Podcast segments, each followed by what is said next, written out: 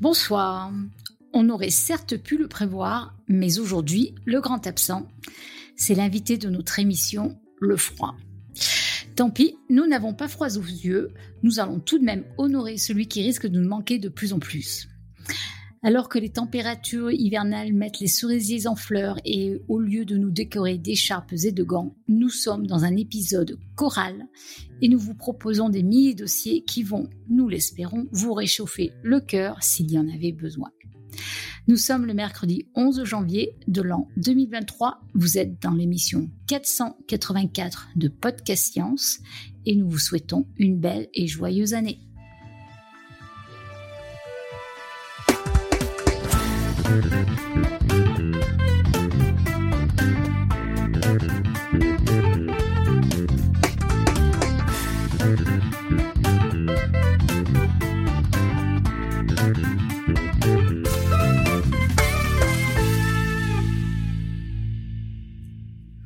Alors moi, c'est Irène euh, qui vous présente cette émission ce soir depuis le plateau d'Assy dans les Alpes, où il fait un petit peu frais ce soir quand même.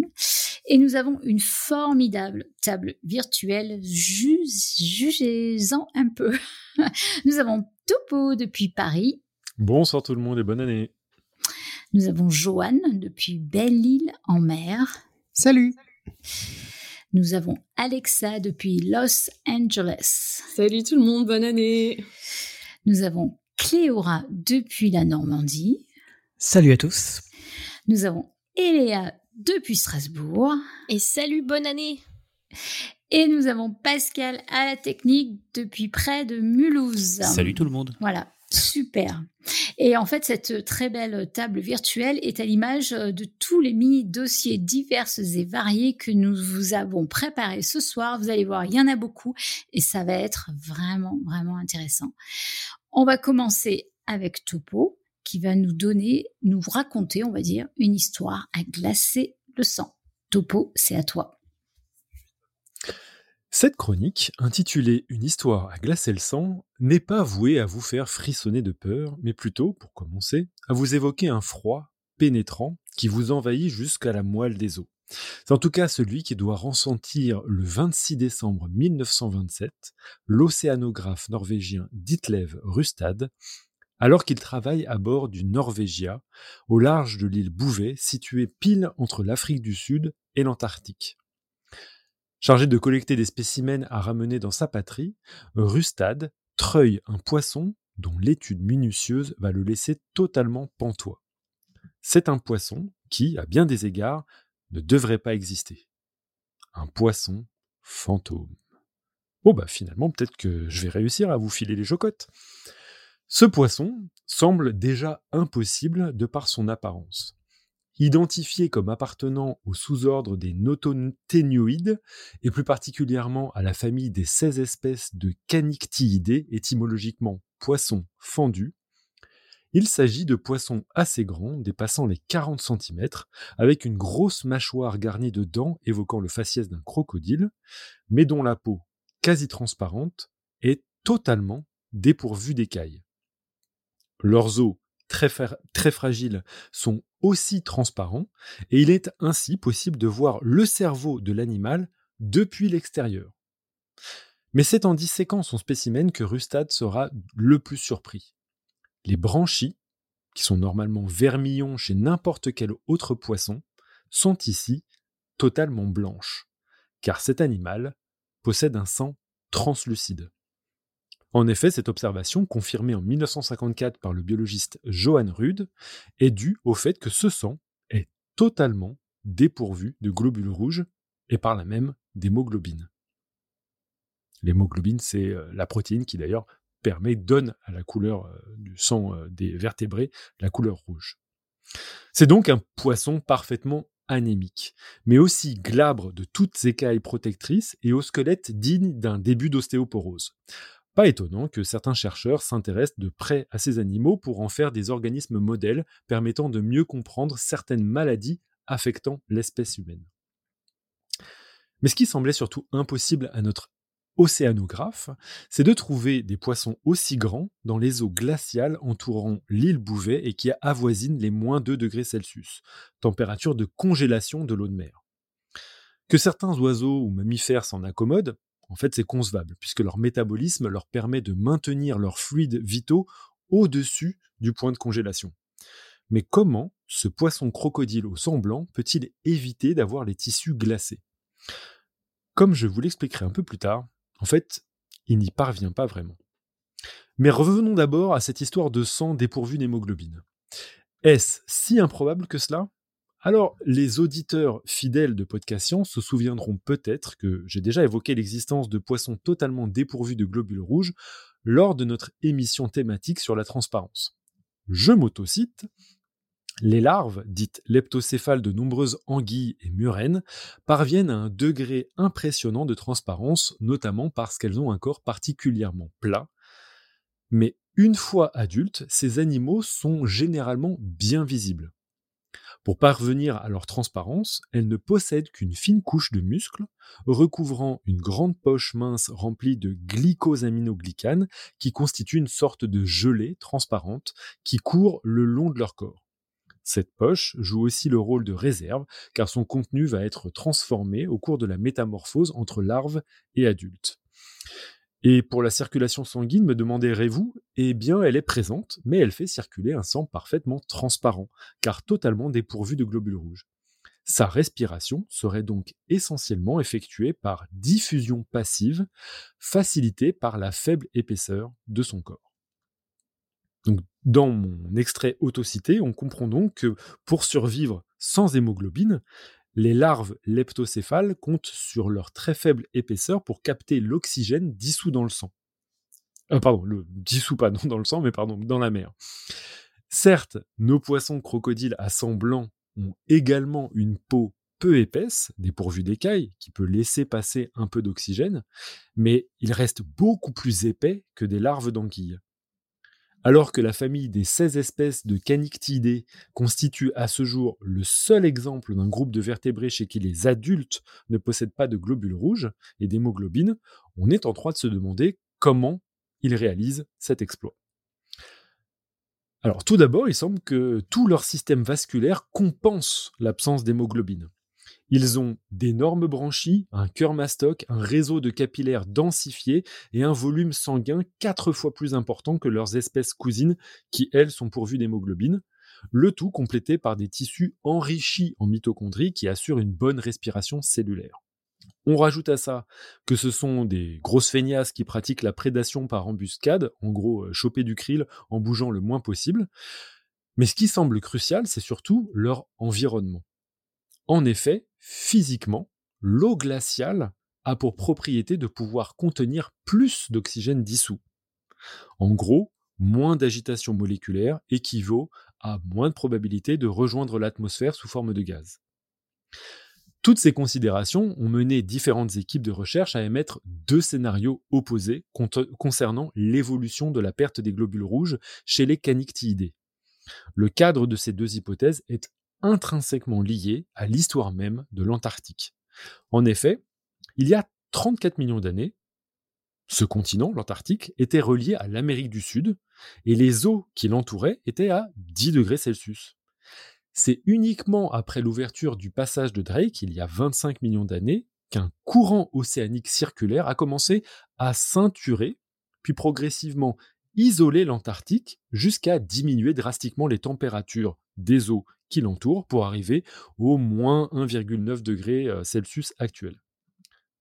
Alors vous imaginez bien que cette chute de température, eh ben, elle s'est accompagnée par une extinction ou une migration massive des espèces locales de poissons. Et donc, pour certains chercheurs, une population de poissons anémiés pratiquement condamné à disparaître, s'est retrouvé dans les conditions parfaites pour survivoter dans une niche écologique devenue dépourvue de prédateurs ou de compétition pour se nourrir. S'en serait suivi alors une série d'adaptations acquises progressivement pour compenser cette absence délétère de globules rouges.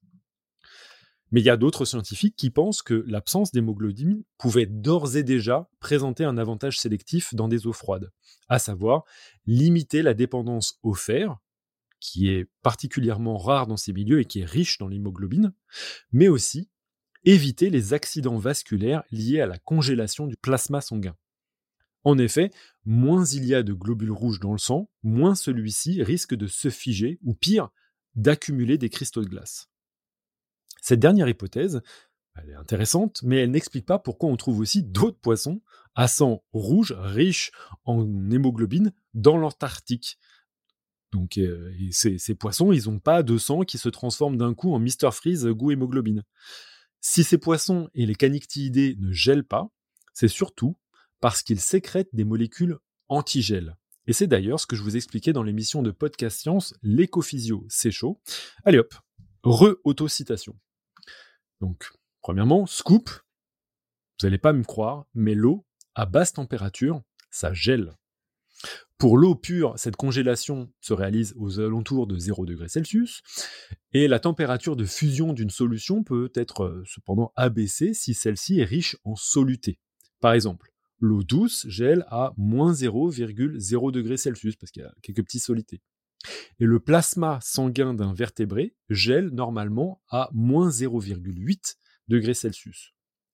On remarquera donc déjà que les poissons des eaux froides ont un plasma plus riche en soluté et qui gèle à moins 1 degré Celsius. Mais cependant, l'eau de mer, elle, elle gèle à euh, entre moins 1,73 degrés Celsius et moins 1,9 degrés Celsius. Cela signifie que dans ces conditions, le plasma sanguin de certains poissons devrait geler. Et donc on a le paradoxe que certains poissons pourraient congeler tout en étant dans de l'eau liquide. Et pourtant, bah, certains poissons peuvent utiliser les propriétés particulières des liquides en surfusion pour survivre. Je m'explique. En effet, la congélation consiste à ordonner les molécules d'eau en cristaux. Et cette organisation cristalline se réalise préférentiellement autour de noyaux de cristallisation ou euh, des petites impuretés, ce qu'on appelle des agents de nucléation. Du coup, un liquide peut passer sous sa température de fusion et se maintenir dans un état instable de liquide mais à une température plus froide. Vous avez peut-être déjà vu des vidéos sur YouTube ou des démonstrations d'eau pure congelée qui se maintient à l'état liquide, mais qui se change en glace à la moindre perturbation ou lorsqu'on la met en contact avec un petit cristal de glace. Donc pour les espèces de poissons vivant en profondeur, le jeu va être d'éviter les cristaux de glace et minimiser leur métabolisme. Mais pour les poissons en surface, éviter les cristaux de glace, c'est en fait euh, impossible, ils sont tout autour d'eux. Donc ceux-ci produisent plutôt des protéines d'antigel, on appelle ça aussi des substances cryoprotectrices, qui d'une part diminuent le point de congélation et d'autre part prévient la formation des cristaux de glace en entourant des cristaux de glace naissants pour empêcher leur propagation, leur croissance et surtout leur action sur le reste du liquide. Ce sont souvent des protéines et leur concentration peut être minime tout en conférant une efficacité importante.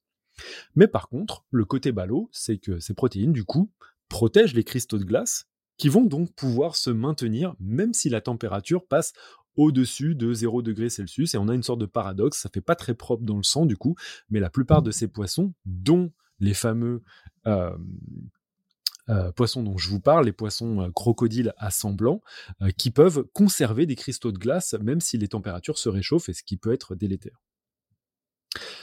Donc, pour les espèces de poissons vivant en profondeur, le jeu... pardon, je reprends, excusez-moi. On comprend donc que ces protéines antigel sont un super atout pour survivre dans les eaux polaires. Et cela attire d'ailleurs l'attention de nombreux et nombreuses chercheuses et chercheurs et médecins qui veulent adapter cela en innovation technique pour la préservation des organes à transplanter par exemple.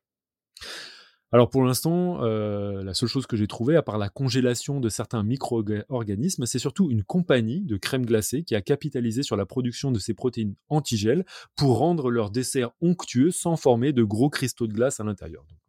C'est la seule euh, adaptation technique de, cette, de cette technologie, mais pas encore des, euh, exploits en cryopréservation ou en cryogénie pour les humains. Mais elle est commercialisée, cette euh, crème glacée? Tout à fait. Et la, protéine est comestible, donc il n'y a, a, vraiment pas de souci. Ouais. Et du coup, on tue les poissons pour faire des crèmes glacées? Non, ils ont réussi à trouver, euh, d'ailleurs ça va me faire une magnifique transition pour euh, la suite de mon histoire, ils ont réussi à isoler les gènes d'antigel chez mes fameux poissons, les canictidés, et euh, par transgénèse, l'insérer dans le génome de levures pour que ce soit des levures qui produisent ces protéines. Ça se fait. J'ai une anecdote là-dessus d'ailleurs. Euh, la fac où j'étais euh, avant UCLA, euh, j'avais, il y avait une chercheuse qui travaillait là-dessus justement sur ces, ces, ces poissons de l'Antarctique et sa plaque de voiture, le nom de, de, de, qui était écrit sur la plaque, parce qu'aux États-Unis on peut choisir, c'était une de ces protéines là sur lesquelles elle travaillait. Oh putain, mais ça devait être Ah, hyper compliqué. Voilà. C'est pas mal. Bah, D'ailleurs, en parlant de ces petites protéines miracles, leur origine évolutive est aussi fascinante parce que des, chercheurs ont pu démontrer d'où vient ce gène d'antigel que possèdent les canictidés. Et en fait, il s'avère que ça provient d'un gène d'enzyme pancréatique qui, d'une part, a été dupliqué dans le génome, donc dans le matériel génétique héréditaire des euh, poissons canictidés, et qui a été modifié pour pouvoir se transformer, alors que ça n'a rien à voir avec la choucroute, euh, cette enzyme euh, pancréatique, pour se transformer en véritable protéine antigel. Donc c'est vrai, on, on a, on a pu démontrer un véritable bricolage évolutif pour pouvoir euh, créer ces, ces fameuses protéines antigel. Et euh, bon, il y a toute la, j'ai- lu pas mal d'articles qui parlent justement de l'origine de ces protéines, qui est complètement fascinante. Il y a d'autres poissons qui ont récupéré des, des protéines comme cela, mais cette fois-ci avec euh, une histoire évolutive totalement alambiquée, et certains même qui ont piqué des gènes à d'autres organismes pour, de, pour acquérir cette capacité de, de, de- de produire des protéines antigènes. Mais bon, ça c'est tout un autre sujet. Peut-être que je développerai dans les notes de l'émission, mais pas, pas dans la chronique actuelle. Bon, avec tout ça, euh, on a un poisson qui est à la fois euh, le pire poisson du monde, euh, sans écailles, euh, anémié, etc., mais aussi le meilleur poisson du monde dans les circonstances. Est-ce que ça confère un succès évolutif? Alors déjà, oui, parce que cette famille des canictidés, comme je vous l'ai dit, c'est 16 espèces différentes de poissons, donc c'est colossal. Il y a- On dit qu'il y a eu une radiation évolutive de, de cette famille-là, c'est-à-dire qu'ils ont, on- peut voir qu'en tout cas, il y a suffisamment de succès évolutif pour que plusieurs espèces euh, se maintiennent et se, diversifient localement dans l'Antarctique. Et parmi ces, 15, es- ces 16 espèces décrites, on a même une qui a été découverte euh, récemment. euh, C'est un, un papier qui est paru, euh, je crois, l'année dernière, pour lequel, en fait, euh, ils ont utilisé un rover euh, pour pouvoir visiter les eaux de l'Antarctique et ils ont euh, observé des nids donc de, d'œufs de, ces poissons, garder chacun de ces nids à peu près, chacun sont, font un mètre de diamètre, les images sont fantastiques, je vous invite à, à les regarder dans les notes de l'émission. Chacun de ces nids est gardé par un mâle pour protéger les œufs euh, des autres mâles, etc. Et euh, ça, forme des colonies gigantesques, et en mesurant la densité sur euh, une, une centaine d'hectares, ils ont réussi à démontrer qu'il y avait proba- probablement 60 millions de nids dans la mer de Weddell, donc dans une mer en Antarctique, ce qui démontre l'existence d'écosystèmes dont on n'avait absolument aucune idée avant d'envoyer un rover dans, les profondeurs pour voir euh, ces, ces colonies. Donc euh, c'est un succès évolutif déjà, mais aussi un succès euh, à l'heure actuelle parce que c'est des écosystèmes extrêmement riches. Et on pense d'ailleurs qu'il y a pas mal d'espèces, notamment de phoques, qui sont dépendants de ces poissons pour leur survie parce qu'ils sont très très prolifiques. Et du coup, bah, bonne nouvelle, oui, un succès évolutif, mais pour combien de temps? Parce que, comme nous le disait Irène en début de cette émission, gare au réchauffement climatique.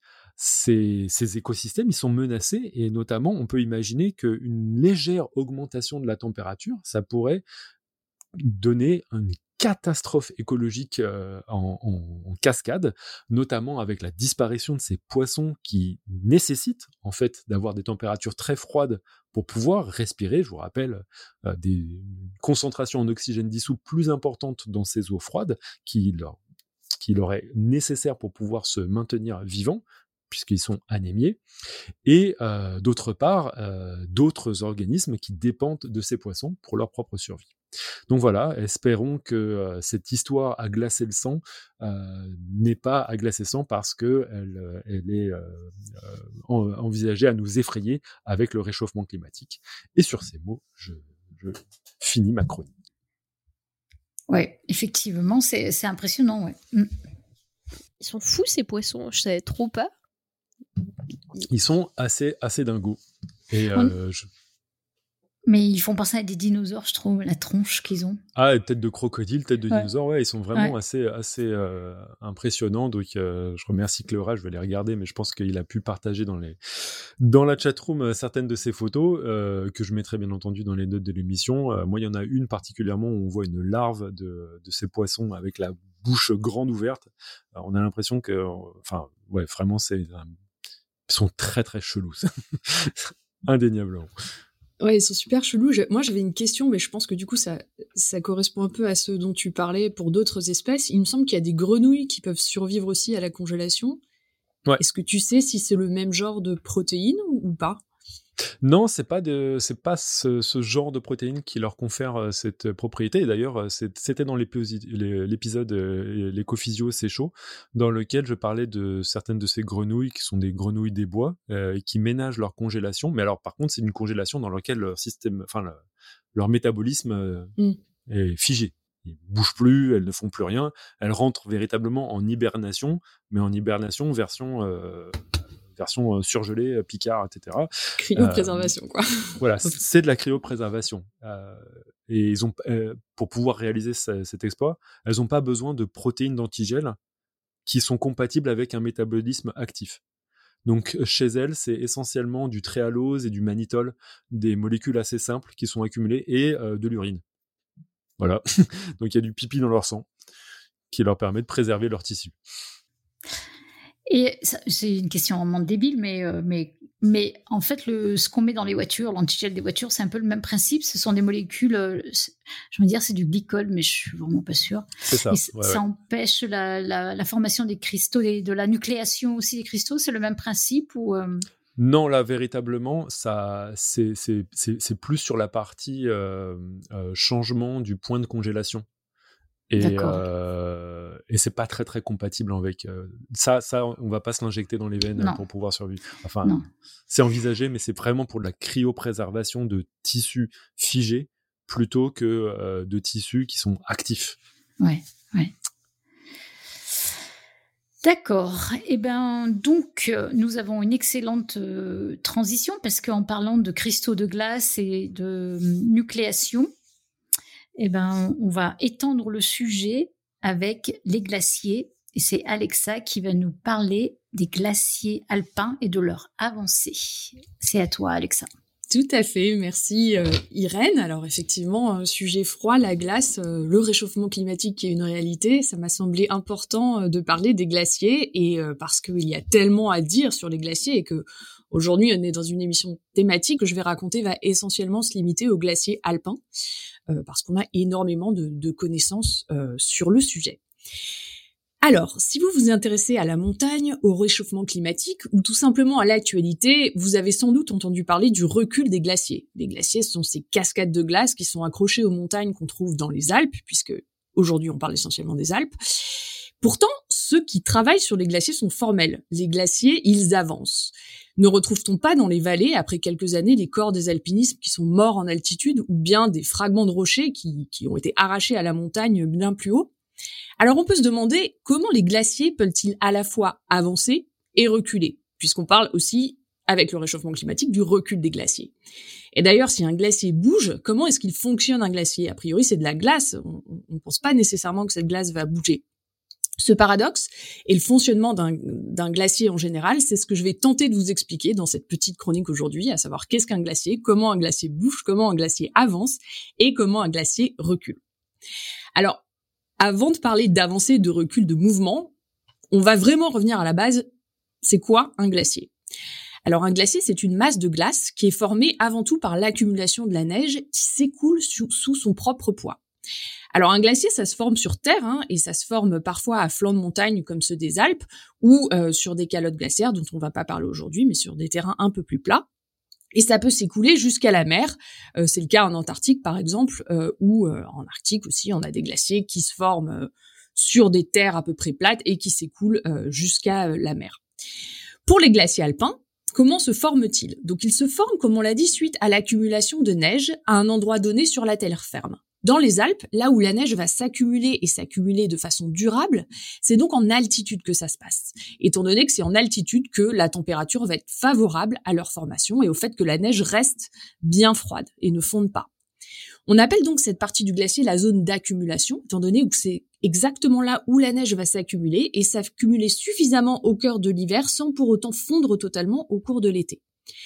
La limite de cette zone correspond d'ailleurs à la limite de ce qu'on appelle les neiges éternelles. Donc c'est la partie de la montagne où la neige ne fond pas, euh, notamment en été. Alors c'est une expression que j'ai toujours trouvée très jolie, neige éternelle, c'est un peu ce, côté poétique, euh, malheureusement qui trouve ses limites aujourd'hui, étant donné que ce qui était éternel, on va dire, au XXe siècle, le sera très probablement plus du tout euh, au XXIe siècle et au-delà avec le réchauffement climatique. Alors dans cette zone d'accumulation, à force de s'accumuler, cette neige va petit à petit se transformer en glace par compaction. Il me semble que Tobot en a aussi un tout petit peu parlé juste avant. Les cristaux de glace vont devenir de plus en plus gros quand on a de la neige qui arrive. Euh, la neige va s'accumuler, se compacter et euh, bah, va finalement devenir de la glace. On appelle ce processus complexe la diagénèse. Et euh, c'est un processus qui peut prendre plusieurs dizaines d'années. On a vraiment la neige qui s'empile, qui s'empile, qui se compacte, qui se compacte, et des euh, cristaux de glace qui euh, grossissent. Au bout d'un certain nombre d'années, d'une dizaine d'années, on a donc la formation d'un glacier avec une glace qui va être beaucoup plus ancienne dessous, puisque c'est celle qui est tombée et qui a été compactée, et qui va se retrouver tout contre la roche, le fond du glacier. Et lorsqu'on remonte, on a évidemment une glace plus jeune et enfin de la neige, puisque euh, cette zone d'accumulation, elle reste et la neige tombe et s'accumule et s'accumule et se transforme en glace, etc., etc. Mais toute cette glace, ça pèse vraiment lourd. Et tout ce poids qui est ainsi engendré, ainsi que la gravité, vont faire que toute cette glace va s'écouler vers le bas. Et en l'occurrence ici, elle va s'écouler vers euh, le bas de la montagne. Et lorsqu'en fait le glacier commence à dépasser une certaine épaisseur, qui peut aller de 15 mètres pour une pente forte à 50 mètres pour une pente plus faible, le glacier va se déplacer vers le bas et se mettre en mouvement. Alors ça va aller bien sûr plus ou moins vite selon la topographie, selon l'inclinaison de la pente et les obstacles physiques sur le chemin, la température, etc. Mais le glacier va commencer à s'écouler. Alors si je vous parle d'écoulement de la glace, ça peut peut-être un peu vous surprendre, euh, parce que si vous avez de la glace en tête, vous pensez peut-être à un glaçon de votre verre, par exemple, qui est rigide, qui est dur et cassant, et si vous essayez de le, de faire bouger ou de le faire tomber, il va se casser. Alors, on peut se demander comment un glacier peut se déplacer et couler sans forcément éclater en mille morceaux. Alors, en réalité, euh, les deux phénomènes vont se passer. Le glacier va à la fois se casser, et se casser en différents morceaux, mais aussi se déformer. Pourquoi? Parce qu'un glacier, comme on l'a vu, c'est extrêmement épais, et donc les conditions de pression et de température vont pas être les mêmes en tout point du glacier. On va donc avoir des parties qui vont se déformer et des parties qui vont se casser suivant là où on se situe euh, dans le glacier, si on est au milieu, si on est en surface, si on est en profondeur ou si on est sur les côtés. Alors qu'est-ce qui se passe? Sur les 50 premiers mètres en surface, le glacier se comporte comme le glaçon euh, dont je parlais plus tôt, le glaçon cassant de votre verre, et va se casser sous l'effet du déplacement. Notamment quand on a des ruptures de pente, donc où on a une pente régulière et puis qui devient par exemple plus forte, bah là, euh, si on veut accommoder euh, cette pente, le glacier va se casser, la glace va se casser et former ce qu'on appelle des crevasses, euh, à la fois au milieu et sur les côtés. Ces crevasses vont être différentes selon qu'elles sont au milieu ou sur les côtés. Si elles sont au milieu, elles vont se former perpendiculairement à la ligne de pente. Pensez vraiment qu'un glacier, quand il coule, ben cette rupture de pente va former un étirement de la glace et donc va écarter en fait euh, la glace. C'est comme si prenez votre glaçon et tirez euh, de part et d'autre. Si vous tirez suffisamment fort, bon, vous vous y arriverez sans doute pas, mais si avec une machine vous arrivez à mettre suffisamment de force, le glaçon va se casser euh, en plein milieu. C'est exactement ce qui se passe sur un glacier. On a ensuite des crevasses avec des angles différents si on est sur les côtés par exemple, parce qu'on a des différences de frottement et de pression. Par exemple, si le glacier racle les bords, les crevasses vont se former euh, un peu différemment. Toute la différence de vitesse entre les côtés, le milieu, les ruptures de pente, etc. fait que le glacier justement se casse par étirement à différents endroits, comme je viens de le dire, et notamment particulièrement lors des ruptures de, de pente euh, très fortes. Et donc, en différents points du glacier, on va avoir ces différentes crevasses, plus ou moins ouvertes, plus ou moins gigantesques, qui peuvent être même à la fin devenir non plus des crevasses, mais des blocs de glace, qui sont extrêmement imposants, qu'on peut appeler des séracs, euh, qui sont ces, ces, ces énormes blocs euh, qui peuvent tomber d'ailleurs à tout moment, que l'on trouve, j'en reparlerai un petit peu à la fin, parce qu'ils sont absolument magnifiques. Une crevasse qui se forme d'ailleurs et un glacier qui bouge comme ça, qui forme des crevasses et des séracs, ça fait du bruit. Vous pouvez l'écouter maintenant. Euh, si vous avez déjà dormi en refuge ou si vous avez déjà bivouaqué sur un, un glacier, ce bruit vous est familier. C'est vraiment un, un coup de feu, un clac, euh, qui, qui est le bruit de, de, la glace en fait qui se, alors soit parfois euh, se contracte ou c'est notamment le matin et le soir qu'on l'entend beaucoup parce que c'est quand on a des, des, changements de température, se dilate ou, se contracte et on a vraiment ce bruit de claquement euh, de la glace qui se déforme. Alors ça c'est ce qui se passe dans les 50 premiers mètres, mais j'ai dit que ça pouvait être différent dessous un glacier. Parfois, ça fait 200 mètres d'épaisseur, parfois même plus. Qu'est-ce qu'il se passe dessous? Eh bien, dessous, en revanche, la glace, elle ne va pas se casser, mais elle va se déformer. Elle va fluer de façon plastique. En d'autres termes, elle se comporte comme un fluide visqueux, et c'est pour ça qu'on trouve parfois des espèces de cathédrales de glace complètement contournées qui donnent l'impression d'être moulées et tordues. Euh, si vous observez ce qui se passe sous un glacier, si vous avez la chance un jour d'aller dans une grotte de glace ou d'aller vous promener dans des galeries sous un glacier, euh, vous voyez un peu ces formations euh, assez euh, impressionnantes. Bah, c'est parce que la glace, en fait, elle ne se casse pas, à de telles pressions, en fait, elle se déforme. Et on sait que tout ce qui est euh, solide va euh, souvent changer de comportement en fonction des conditions de pression et de température. Ici, on est à une pression qui est beaucoup plus forte. Imaginez que cette glace, elle a par-dessus la tête 50 mètres de glace euh, dense qui pèse évidemment tout son poids. En bas, euh, sous le glacier, donc encore plus profondément, euh, le glacier il repose évidemment euh, sur la roche hein, sur laquelle il s'est il s'est formé.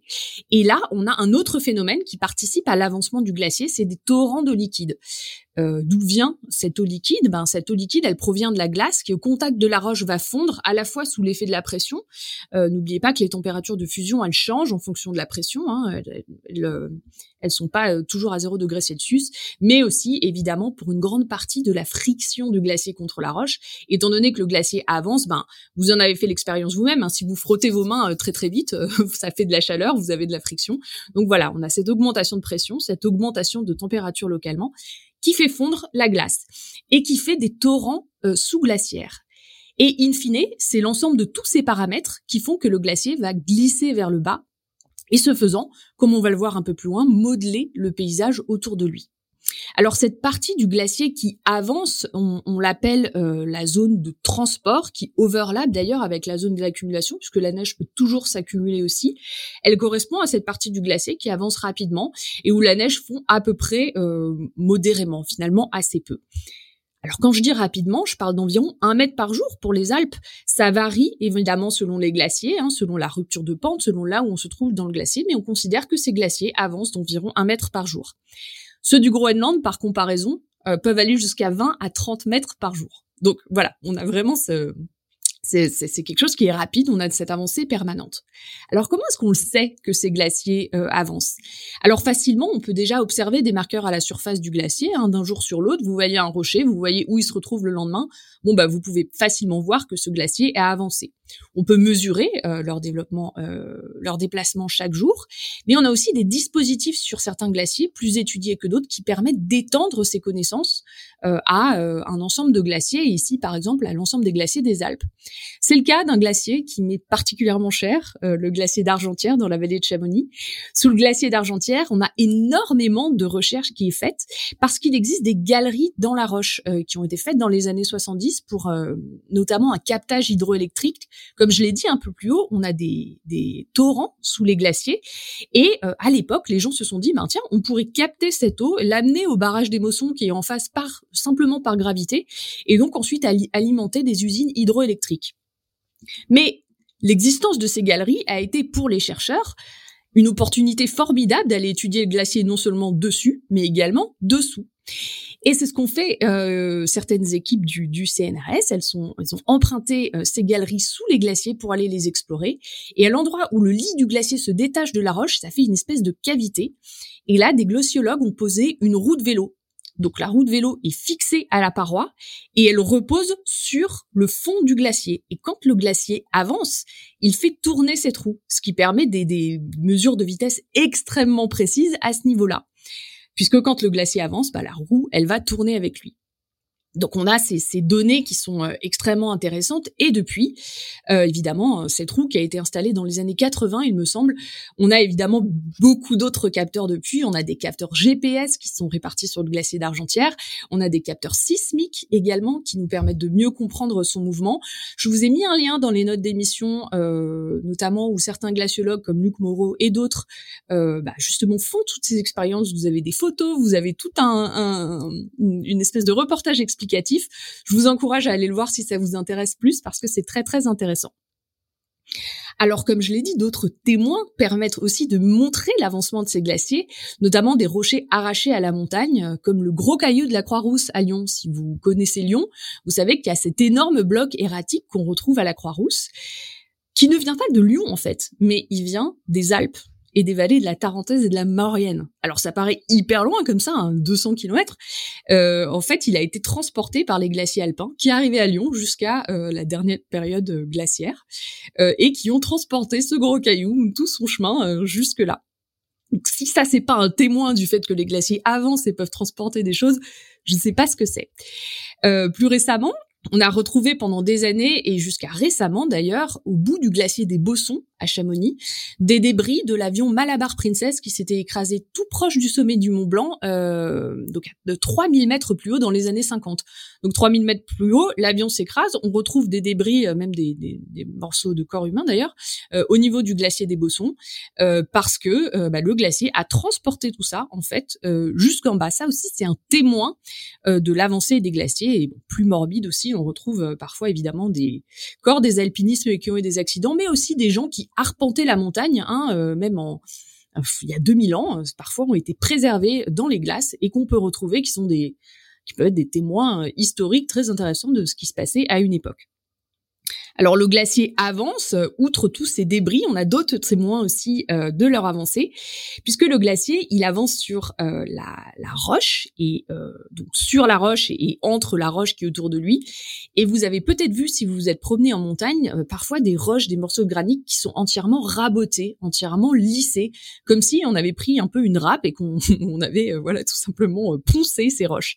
Et ben ça, c'est dû à l'action de la glace et du glacier qui, en s'écoulant, en avançant, ben, va raboter en fait toute la montagne autour de lui en laissant ce qu'on appelle des moraines euh, et des parties de roches complètement lissées par son passage, ainsi que des vallées en forme de U, euh, puisque euh, quand le glacier passe et s'enfonce et avec le poids et le rabotage, ça fait cette forme très très caractéristique des vallées glaciaires. Alors si le glacier avance, là je pense que je vous ai à peu près convaincu que c'était le cas, pourquoi est-ce qu'on dit qu'il recule? Ben, je ne vous ai pas parlé de la dernière partie d'un glacier, celle qui est tout au bout en bas dans la vallée, qu'on appelle la zone d'ablation. Elle correspond à la partie terminale du glacier, elle est située plus bas dans les vallées, et donc là où il fait plus chaud. Et contrairement aux autres parties du glacier, là, la glace et la neige va fondre, et notamment en été, puisque voilà, on arrive plus bas, la température est plus chaude, et ben forcément ça se ça fond. Hein, le glacier, il n'arrive pas forcément toujours jusqu'à la mer, surtout dans les Alpes. Si le climat reste identique d'une année sur l'autre, le glacier va être à l'équilibre puisqu'on a toujours le même apport au niveau de la zone d'accumulation et les mêmes pertes au niveau de la zone euh, d'ablation. On parle d'ailleurs d'un bilan de masse du glacier. Mais par contre, si le climat se réchauffe et donc que la fonte devient plus importante, que l'accumulation qui est plus haut, eh bien la limite, le front du glacier va reculer, euh, puisque euh, on va avoir une fonte extrêmement importante, mais un apport qui ne va plus suffire à compenser ces pertes. Et c'est exactement ce qui se passe lorsqu'on voit que le glacier recule. Ça peut se retrouver même euh, plus haut, hein, si la limite des neiges éternelles remonte avec le réchauffement climatique, la zone d'accumulation va se rétrécir, et si la fonte en plus encore va s'allonger, euh, va, augmenter encore en bas, eh ben on va avoir ce bilan de masse qui va être déséquilibré, et donc le glacier, euh, on va dire que le glacier recule puisque les apports ne suffisent plus à compenser les pertes. Alors du coup, vous l'aurez compris, c'est une expression trompeuse. En fait, le, glacier recule pas vraiment, c'est plutôt qu'il fond, il continue toujours euh, avancer. Mais en revanche, ce qu'on peut dire, c'est qu'il se raccourcit. Et il perd non seulement en longueur, mais en épaisseur. On le voit extrêmement bien sur les photos de toute la fin de la deuxième moitié du XXe siècle, la cérémonie. Alors j'ai, euh, on va vous les mettre dans la chatroom. J'ai tout un tas de photos. Peut-être que ça a déjà commencé d'ailleurs, à la fois de la mer de glace et du glacier d'Argentière.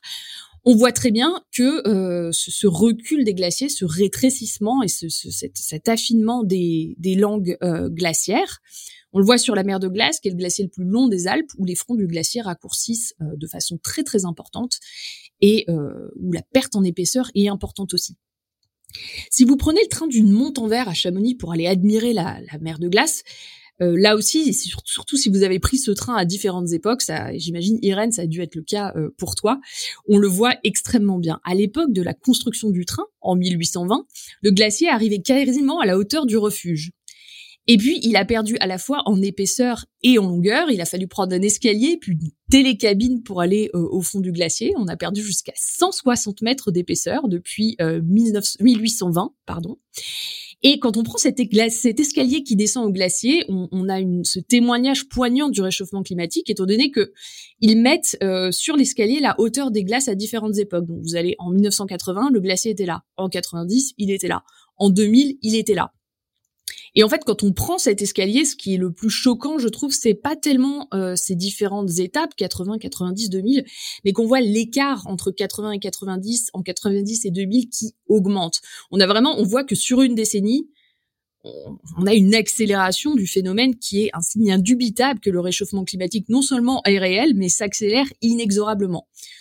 Depuis 1820, comme je l'ai dit, non seulement la mer de glace a perdu 160 mètres d'épaisseur, mais son front, c'est-à-dire le bout du glacier, a reculé de 2,5 km. C'est énorme.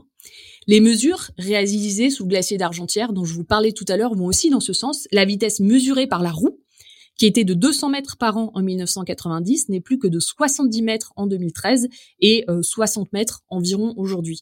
Ce qui signe une perte de masse du glacier, puisque plus le glacier est gros, plus il va aller vite, puisque plus sa masse va être importante. Donc on a euh, là aussi un autre témoin euh, du processus.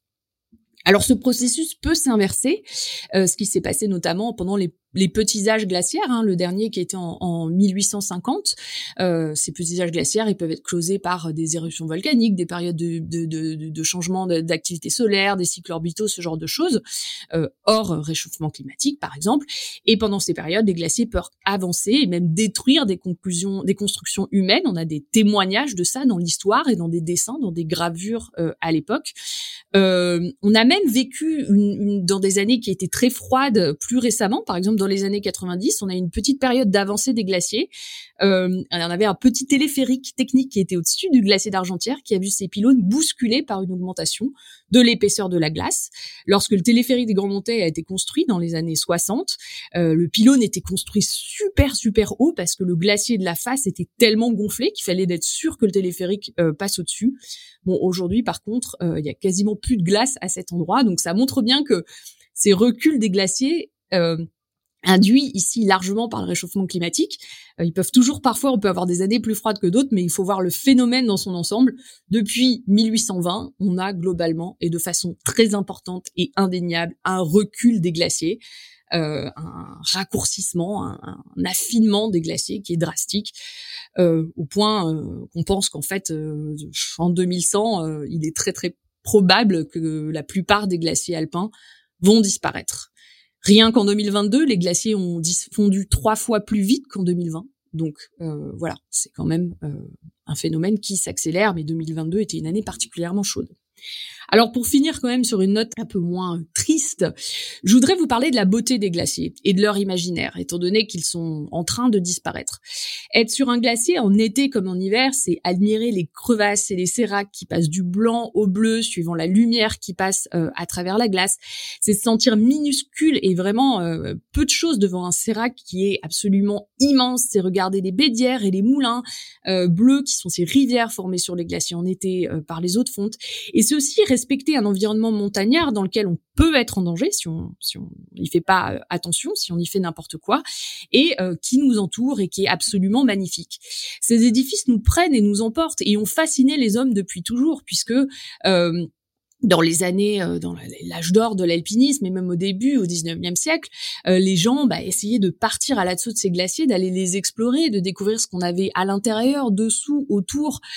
Euh, parfois même juste pour un, un émerveillement. C'est pas un hasard si le premier téléphérique de France était le téléphérique des glaciers qui permettait pas de faire du ski en 1924, enfin ça a commencé peu après, mais qui permettait d'aller voir le glacier des Bossons et d'aller admirer ces chutes de glace qui paraissaient si impressionnantes euh, aux premiers touristes de l'époque. Et si le train du Mont-en-Vert amenait les premiers touristes aux glacières pour voir la mer de glace, c'est pas un hasard non plus, c'est parce que c'est vraiment euh, grandiose et exceptionnel. Alors pour vous, il est encore temps. Je vous encourage à y aller, à aller admirer tout ça et aussi à faire ce que vous pouvez pour essayer de limiter euh, leur disparition. Euh, ben voilà, j'en ai la chair de poule, bravo. C'est ouais, c'est séquence émotion quand même parce que c'est, comme tu dis, c'est tellement beau et, c'est tellement en train de disparaître. Ouais, c'est une nature qui, qui est magnifique. Et puis après, bon là, j'ai pas parlé aussi de euh, comment comment dire de, de, ce qui est purement euh, aussi euh, important pour nous, c'est que c'est des réserves d'eau douce. voilà, donc, euh, bah, si elles disparaissent, ce sera aussi ça en moins euh, pour tout ce qui est futur. Alors, pour préparer cette chronique, euh, bon, bah, je, je, connais bien le sujet, donc voilà, j'ai pas mal puisé dans mes connaissances. J'ai quand même réactualisé pas mal de choses aussi. Je vous ai mis tout un tas de liens et aussi des livres que vous pouvez acheter et consulter sur les glaciers du Mont Blanc. j'ai mis un roman aussi, La neige en deuil d'Henri Troya, qui est basé sur la catastrophe du Malabar Princess, notamment cet avion qui s'est écrasé dans les années 50.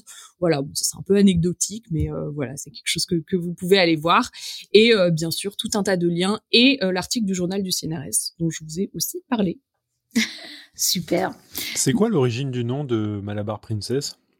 Je l'ai su. je ne sais plus. C'était un avion indien, je sais. Ouais, il venait d'Inde. De la région il venait d'Inde, effectivement, ouais mais je sais pas. Parce que euh, avec Nive, euh, dans la, la chatroom, on était en train d'imaginer un mec qui mâche des chewing-gums en.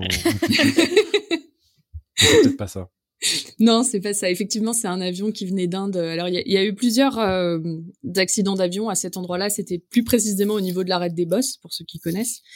voilà, l'avion venait d'Inde et, et, en fait, c'était un jour de, de brouillard qu'il a accroché en fait le la montagne tout simplement et et il y a un mec qui a retrouvé un coffret de, de diamants, quelque chose comme ça, un coffret de pierres précieuses, qui venait du Malabar Princess.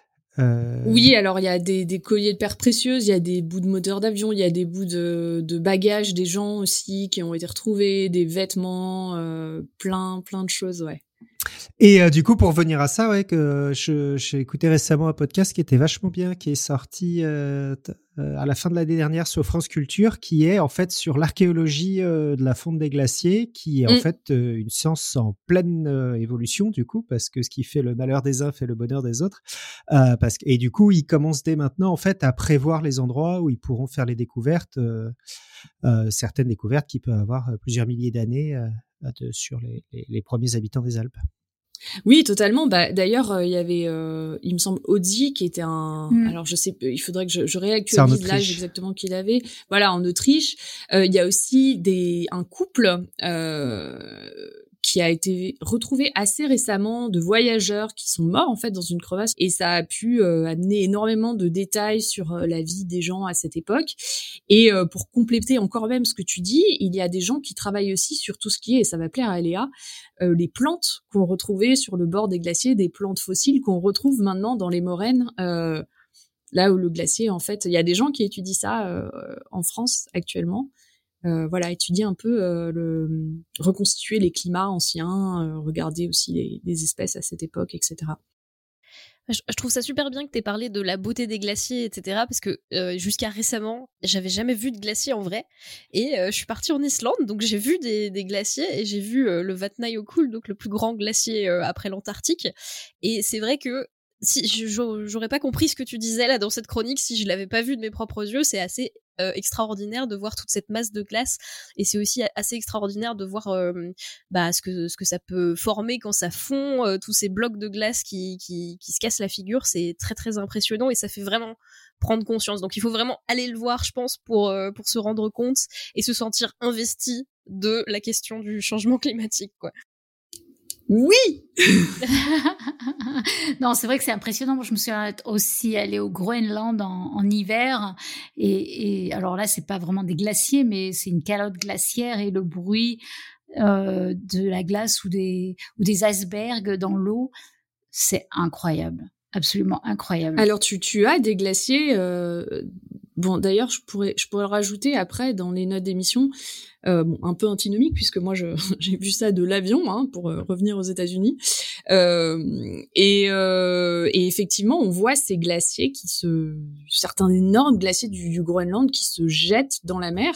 Mm. Et comme bah, moi, forcément, ces dernières années, j'ai fait un certain nombre d'allers-retours en France, euh, et ben je, je, le vois euh, à chaque fois en passant dessus du Groenland, j'ai des photos qui montrent quand même le, recul un peu de la du front glaciaire d'un en particulier, bon quand il fait beau, qu'on passe au-dessus, voilà, qu'on arrive à le voir, qu'on a un hublot, euh, qui permet de voilà de montrer ça aussi. Euh. J'étais allée faire aussi du, kayak au, en Alaska aussi, euh, au pied des glaciers en fait, euh, qui tombent dans la mer et euh, c'est aussi super impressionnant parce qu'on voit bien, je dirais, à intervalles réguliers, enfin pas peut-être pas régulier, mais fréquent. Toutes les dix minutes, il y a une partie du glacier qui se qui se détache et qui tombe dans l'eau et c'est super impressionnant. Ça fait des vagues énormes et dans un bruit fracassant. Euh, c'est tellement beau et c'est tellement unique. Hein. Tu as bien raison. Ouais. Mm. Oui, bah alors si vous voulez voir ça sur le glacier d'Argentière, euh, il y a un endroit où vous pouvez monter. Vous, vous partez du téléphérique de, de l'Ognan, vous allez à la chute, ce qu'on appelle la chute des Séracs. L'été, c'est assez facile d'y aller, même l'hiver aussi d'ailleurs en ski par contre. Et là, euh, ben voilà, on voit la, les séracs qui tombent et qui s'écrasent en bas. Mmh, bon, sans mmh. doute plus pour longtemps puisque la, la langue terminale remonte maintenant à ce niveau-là. Euh, alors qu'il y a même 30 ans, euh, elle était continue, mais ouais, ouais. Ben merci beaucoup. C'est vrai que je, je, suis d'accord avec qu'il est assez bien que tu aies fini quand même sur cette note euh, poétique de, sur la beauté hein. Et puis, on va passer à Cléora.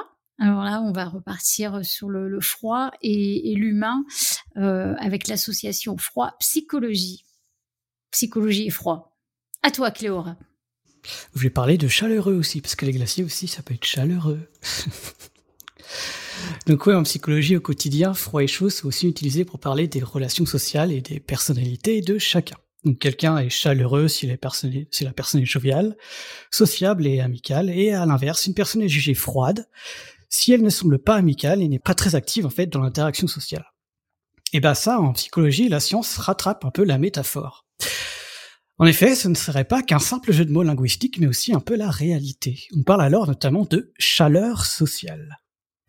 On utilise l'expression de chaleur sociale pour bien différencier ce phénomène de la chaleur physique et biologique du corps. Car oui, on aurait comme deux sources possibles de chaleur. Une thermorégulation biologique, que tout le monde connaît où on tremble avec des muscles pour se réchauffer, et une thermorégulation sociale, où simplement le fait d'être bien entouré réchauffe nos cœurs et nos corps.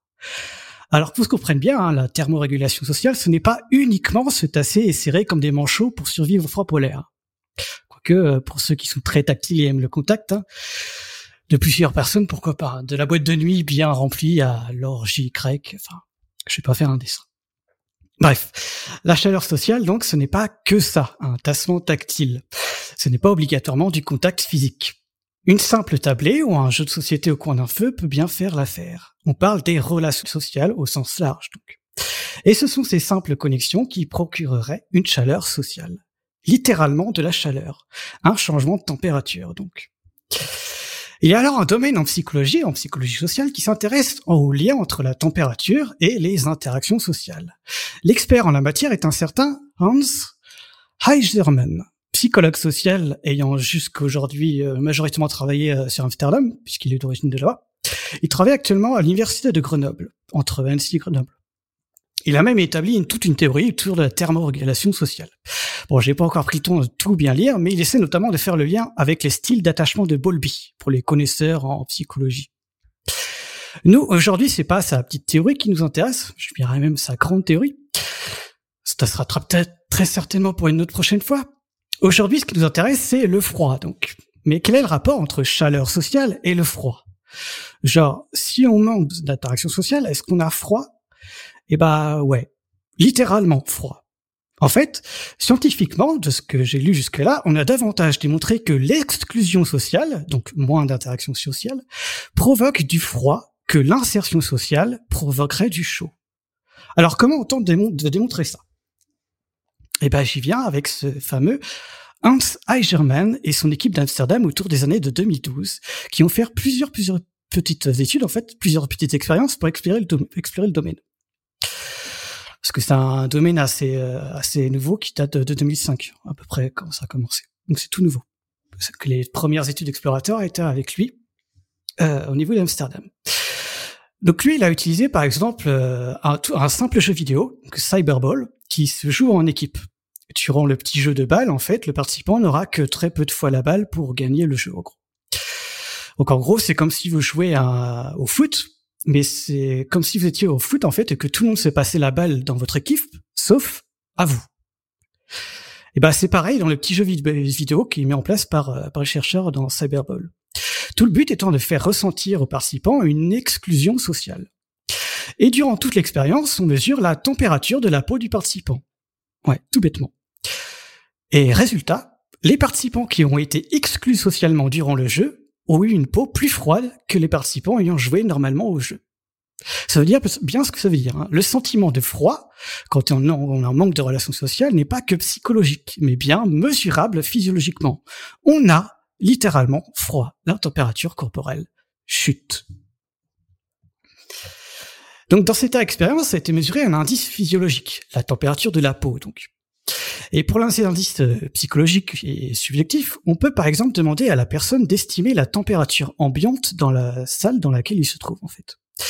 Et il se trouve que les personnes en situation d'exclusion sociale estiment en moyenne une température plus basse que les personnes non exclues socialement.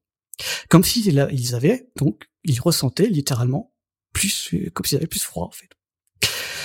Autre exemple d'indice pour évaluer l'aspect psychologique subjectif, Hans Seigerman et collaborateurs ont demandé aux participants d'évaluer la désirabilité de certains aliments et boissons, entre un thé froid, un café chaud, une pomme, un petit biscuit et une soupe chaude.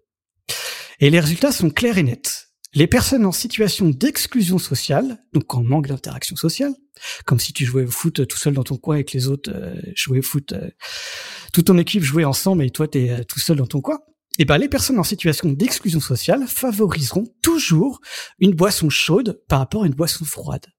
Et ce, de manière significative par rapport aux non exclus socialement. Ainsi, une, une personne exclue socialement, et même sur un simple petit jeu vidéo, comme dans la recherche là, recherche et préfère la chaleur, que ce soit un café ou un chocolat chaud, ou on pourra même extrapoler, prendre une bonne douche chaude ou se blottir sous sa couette en attendant de jours meilleurs. Il y aura alors énormément de choses à dire, tu vois, que serait même ce simple fait là en fait. Les liens avec les troubles de l'humeur notamment. Mais on en est qu'au tout début des recherches solides sur le domaine. Comme je l'ai dit, c'est un domaine qui a commencé vers 2005 dans, dans la recherche.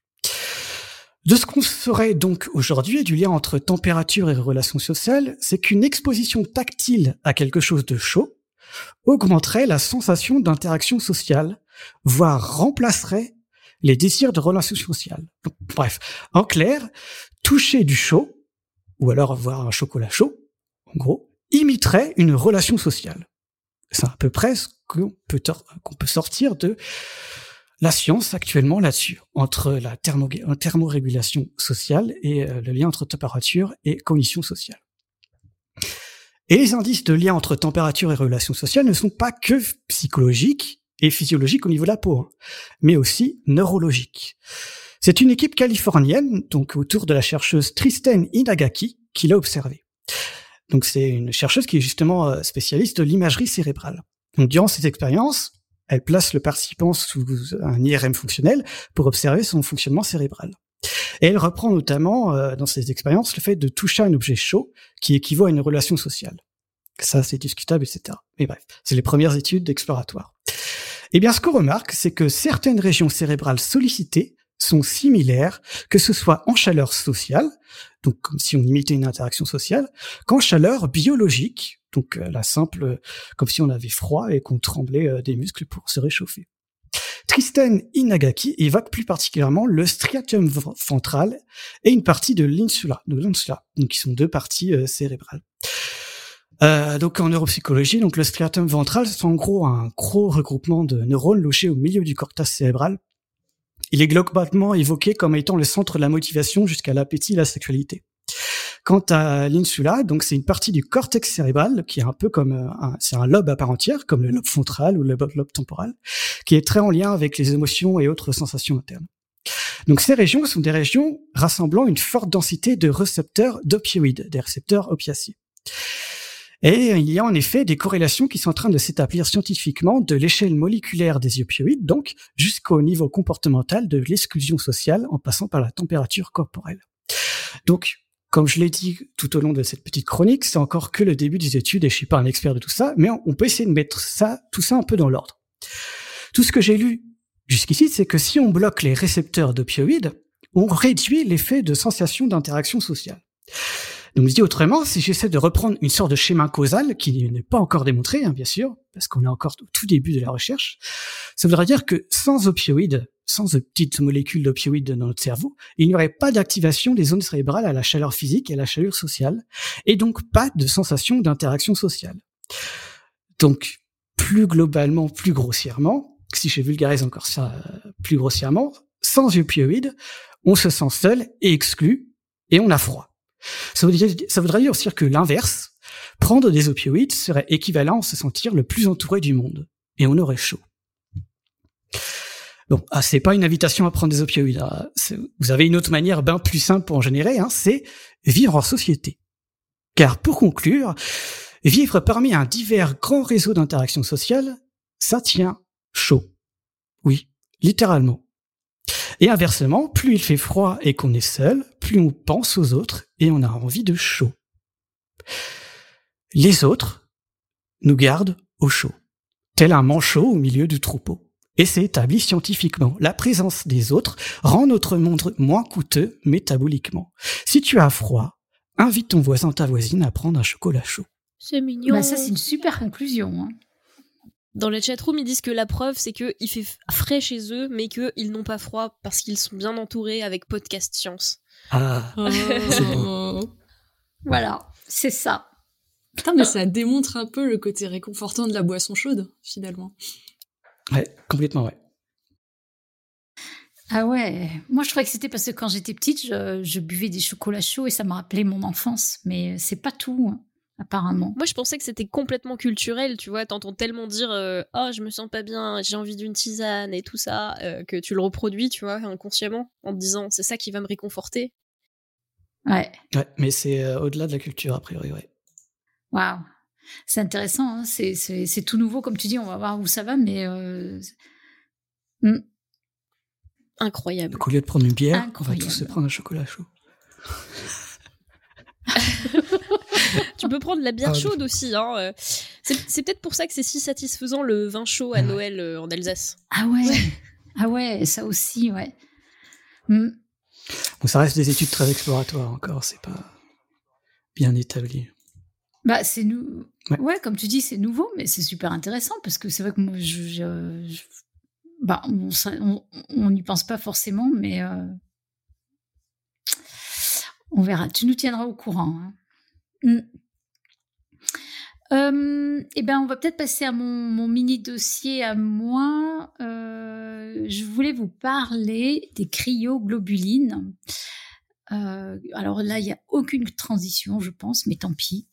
Donc, c'est simplement parce que je trouve ça intéressant et original un petit peu. Parce qu'en fait, qu'est-ce que c'est ces cryoglobulines bah, Déjà, l'origine du nom, euh, c'est euh, cryo, bah, c'est le froid évidemment, et globuline, ce sont des protéines.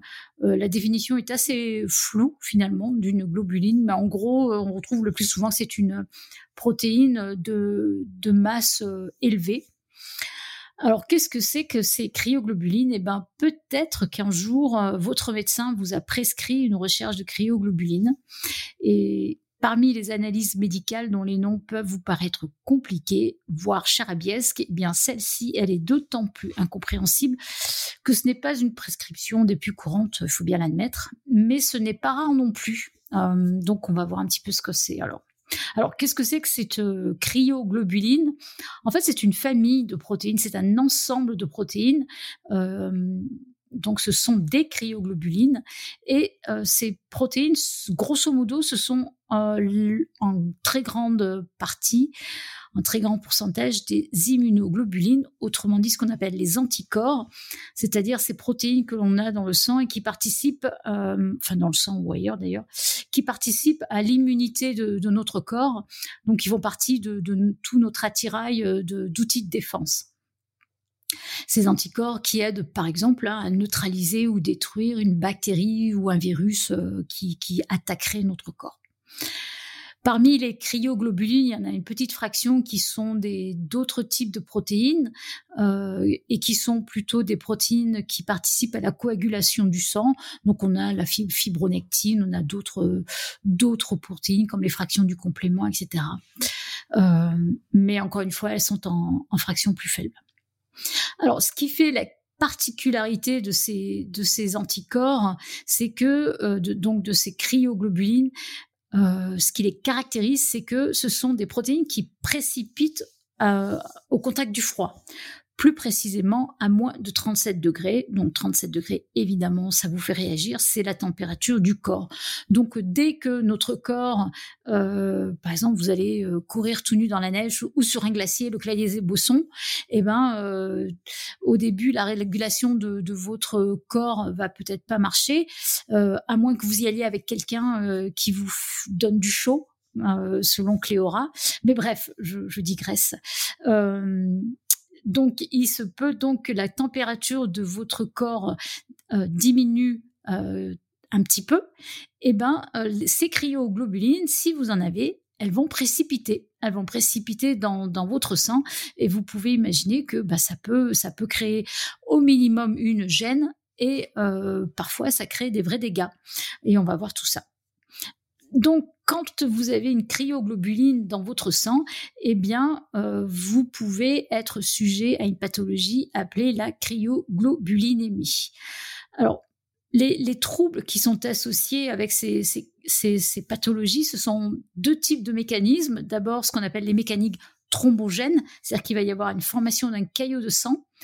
Euh, en fait, c'est parce que ces cryoglobulines, elles bougent partiellement ou complètement les vaisseaux sanguins euh, et, ça entraîne la, formation de tout un caillot et euh, c'est à l'origine des manifestations cliniques de la maladie. On reviendra un petit peu là-dessus.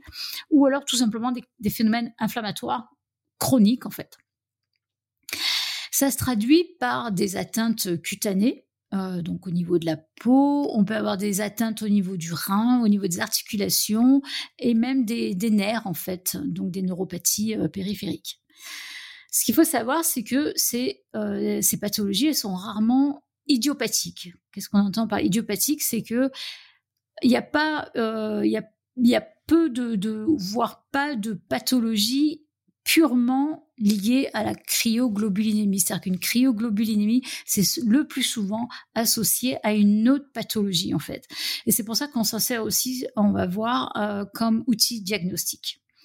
Alors, il y a, y a en gros euh, deux types de cryo, enfin il y en a trois, mais il y a deux catégories de cryoglobulinémie. Celle où il y a un seul type de cryoglobuline, c'est une, une seule protéine, et puis là où il y a des mélanges. Alors, quand il n'y en a qu'une, on la trouve dans certains types de leucémie où euh, dans le sang, il va y avoir production de ce qu'on appelle un clone de cellules, donc un seul type de cellule, et ce clone de cellules va produire une seule immunoglobuline. C'est ce qu'on appelle euh, en, en, médecine un pic monoclonal. Et donc c'est l'accumulation de ces protéines qui va euh, créer une obstruction des artères de petit calibre et ça va entraîner une diminution de l'apport sanguin au niveau euh, des tissus, ce qu'on appelle donc une ischémie. Et on va avoir divers symptômes. Et certains, euh, il y a de fortes chances que parmi vous, vous ayez déjà eu certains de ces symptômes, euh, parce que on peut avoir une cryoglobulinémie qui soit pas grave quand même, mais euh, on peut avoir ce qu'on appelle la marbrure de la peau, c'est un livédo, ou alors quelque chose qui est quand même très très très courant, c'est le syndrome de Raynaud, c'est-à-dire une diminution de, l'irrigation sanguine au niveau des extrémités, un phénomène qu'on comprend pas bien, mais qui est assez parfois spectaculaire. C'est qu'on a les les doigts blancs. Ah ouais, ça m'arrive souvent, ça. Oui, oui, oui, tout à fait. Et ouais, c'est ça. Et mais ça peut être incroyable parce que souvent cette euh, limite entre la partie qui n'est plus irriguée et la partie des tissus qui sont normalement irrigués par le sang, euh, c'est pas le gradient est souvent euh, très réduit. Donc parfois c'est spectaculaire. Tout d'un coup on a le doigt rouge et à un moment poum ça s'arrête et tout est blanc en fait. Ah, c'est euh. complètement blanc. moi j'ai ça et, et, en vieillissant c'est de pire en pire d'ailleurs et effectivement tu et puis il y a plus aucune sensation dans la main. C'est même pas juste avoir froid. C'est alors moi, ce qu'on m'a dit encore récemment, c'est que c'est les microcapillaires qui se ferment en fait. Alors, c'est un problème d'irrigation sanguine. Ça, c'est ça, c'est sûr. C'est-à-dire que l'irrigation, le sang n'arrive plus au, bout des extrémités. Ce qu'on ne comprend pas, c'est quel est le mécanisme exact en fait. Et, ça, on n'arrive pas à le cerner. Alors, on sait que ça peut parfois être une cryoglobuline qui crée ça, mais pas toujours en fait. Euh, donc c'est spectaculaire, c'est assez commun, euh, mais on comprend pas très bien euh, d'où ça vient. Dans le pire des cas, on va avoir une nécrose hein, des, cutanées, des extrémités, c'est-à-dire euh, les, tissus qui vont être euh, euh, une, une mort des, cellules au niveau des, extrémités, les doigts, les orteils, parfois le nez, les oreilles, et tout ça, ça va être déclenché par le froid en fait, ou un brusque changement de température. Alors, dans les autres types de cryoglobulinémie, alors je vais pas rentrer dans les détails, mais il y en a le type 2, le type 3, on s'en fiche, c'est pas très important. Euh, mais ce sont des mélanges dans ce cas-là. Euh, il y a plusieurs types d'anticorps qui sont euh, qui sont produits, et ça, c'est, elles sont associées à une plutôt une inflammation des dans les tissus, une inflammation chronique, hein, ce qu'on appelle les vascularites inflammatoires. Et là, ce sont les dépôts en fait de, de, de ces anticorps qui se qui vont se, s'accumuler euh, dans la paroi des vaisseaux. Et euh, ce qui est en plus, ce qui se passe de, de, surcroît, c'est qu'il va y avoir une activité auto-anticorps. Alors, une activité auto-anticorps, c'est quoi? C'est quand nos anticorps s'attaquent à nos propres tissus. On voit ça dans les maladies auto-immunes, euh, donc le nom auto-immun, euh, par exemple une maladie comme l'hépatite ou le lupus, hein, qui sont des maladies dues au fait que nos propres anticorps s'attaquent à nos tissus à nous. Donc ces, cryoglobulinémies dites mixtes, elles, sont en fait associées à d'autres infections chroniques. Euh, le plus typique étant le virus de l'hépatite C. Donc euh, souvent, quand quelqu'un est diagnostiqué avec une hépatite C, on va faire une recherche de cryoglobuline euh, pour, essayer de, de détailler le diagnostic et de, l'affiner. Il y a d'autres maladies auto-immunes qui sont associées à ces euh, cryoglobulinémies, par exemple le lupus ou le syndrome de Gougerot-Sjögren. Euh, il y a aussi euh, certains types de cancer du sang, certains types de leucémie qui aussi euh, entraînent la production de ces cryoglobulines. Et là encore, c'est dans ce type de cryoglobulinémie mixte, c'est la formation de ce qu'on appelle les complexes humains, donc la formation de l'anticorps lié à sa cible euh, et, et, et, la précipitation de ces complexes dans la paroi des artères qui va faire, euh, qui va créer les, qui va entraîner les manifestations donc de ces euh, irritations, inflammations euh, des vaisseaux. Alors, dans quelles circonstances on va découvrir une globulinémie? Euh, ben, D'abord, on peut avoir des, syndromes évocateurs, par exemple un syndrome de Raynaud, mais on peut aussi faire une recherche systématique dans des situations à risque. Et dans la plupart des cas, ce sont les manifestations donc cliniques hein, qui, révèlent la présence de cette cryoglobuline.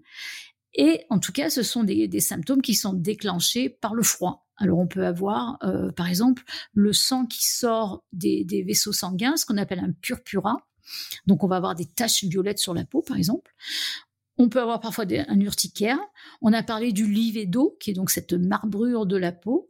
On a parlé du syndrome de Raynaud. On peut avoir aussi euh, des, douleurs dans les articulations. On peut avoir des, atteintes au niveau des nerfs, donc des, douleurs euh, qui sont euh, pas très euh, reconnaissables parce qu'elles sont diffuses, mais ce qu'on appelle les neuropathies.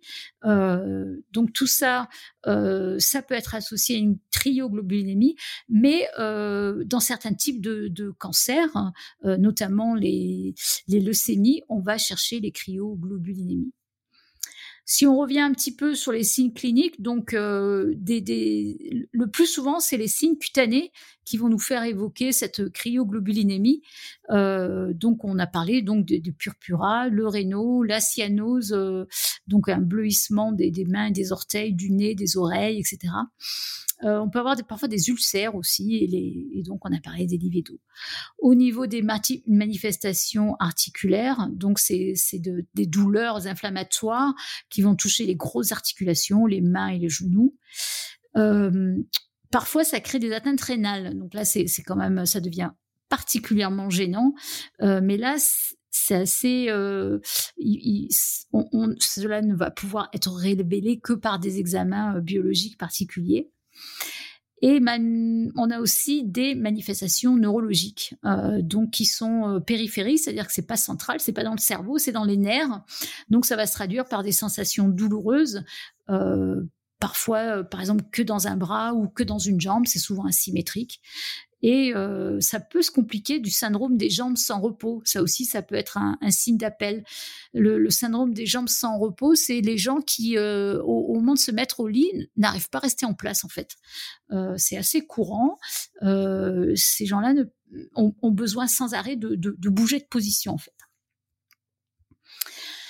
Je le disais aussi, la détection d'une hépatite C, euh, donc euh, les gens qui ont euh, un virus une vérémie positive en fait à l'hépatite C.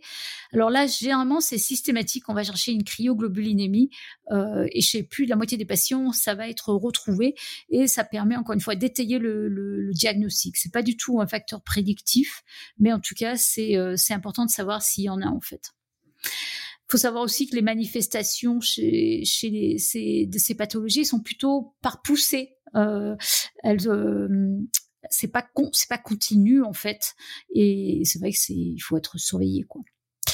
Euh, alors, d'un point de vue biologique, euh, il n'y a pas de test commercial euh, standardisé. On peut pas. Et, du coup, c'est un petit peu compliqué pour un pour un laboratoire d'analyse médicale. C'est assez contraignant euh, parce que il va y avoir des, des contraintes en fait comme ce sont des, protéines qui perdent leur solubilité au froid, chaque fois que euh, vous voulez rechercher une cryoglobuline, il y a des conditions, ce qu'on appelle les conditions préanalytiques, c'est-à-dire que tout le matériel de prélèvement, tous les tubes de prélèvement doivent être chauffés en fait. Euh, il faut tout préchauffer pour que quand euh, quelqu'un vous fait une prise de sang, eh ben euh, la cryoglobuline elle précipite pas tout de suite parce que si on veut la chercher, il faut il faut qu'elle soit encore dans le sang en fait. En plus leur taux est tout souvent assez faible, c'est environ moins d'un gramme par litre et et comme la, détection, on va le voir, c'est uniquement visuel, ben en fait, il faut pas mal de sang pour effectuer la recherche. Alors, ce qu'on fait en pratique, eh ben, on va prélever du sang euh, et on va euh, on va, le, on va faire des lectures euh, visuelles, c'est-à-dire que on va mettre les, les, tubes de sang, on va mettre un tube de sang, on va, le, on va le garder au chaud, et un tube de sang, on va le mettre au froid. Et les biologistes, ils vont faire une, ils vont observer le sérum du patient, ils vont faire une première lecture environ 24-48 heures, voir si on voit euh, le, le, le précipité dans les tubes, et puis s'il n'y a pas de précipité, on remet euh, à 4 degrés euh, et, et, on regarde euh, une semaine plus tard en fait. Alors il y a d'autres il y a d'autres tests biologiques qu'on peut faire en parallèle, il y a d'autres dosages que l'on peut faire en parallèle qui signe aussi une cryoglobulinémie. Euh, je vous avais parlé du fait que dans les cryoglobulines, il y a d'autres protéines qui participent à la coagulation du sang. Donc on peut aussi aller doser, par exemple, euh, ces facteurs de coagulation qui vont le plus souvent être aussi abaissés quand il y a des cryoglobulines dans le sang. Et puis une fois qu'on les a détectés, eh ben on va pouvoir essayer de les identifier. Euh, donc là, je vais je vais vous passer aussi euh, les les tests, mais il y a des tests très spécifiques de d'identification euh, de ces cryoglobulines.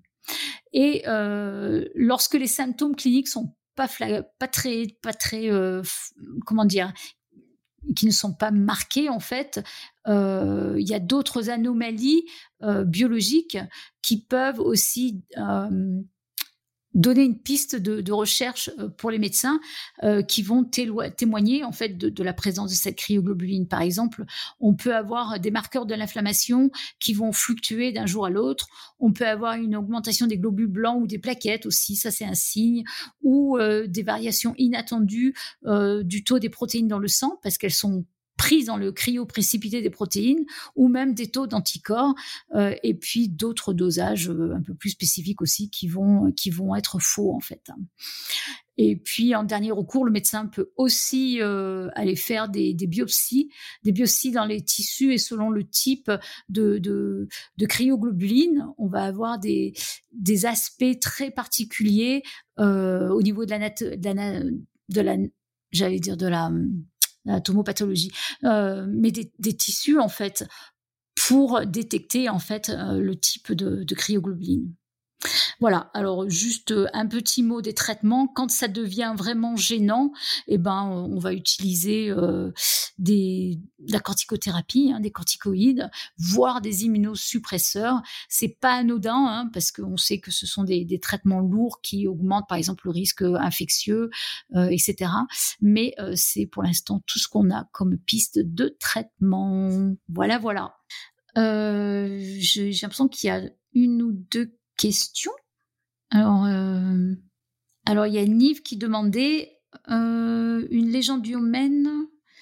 Je, lis en même temps que, je.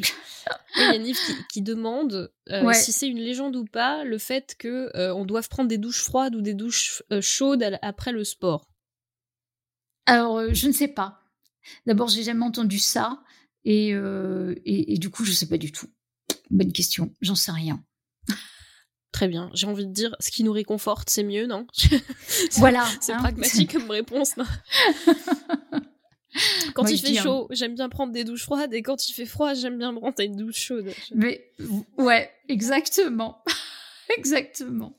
Voilà, voilà. Donc, si vous avez un syndrome de Raynaud, il y a beaucoup de gens qui ont des syndrome de Raynaud, ben, ça peut être une cryoglobuline. Pas forcément, mais ça peut être ça.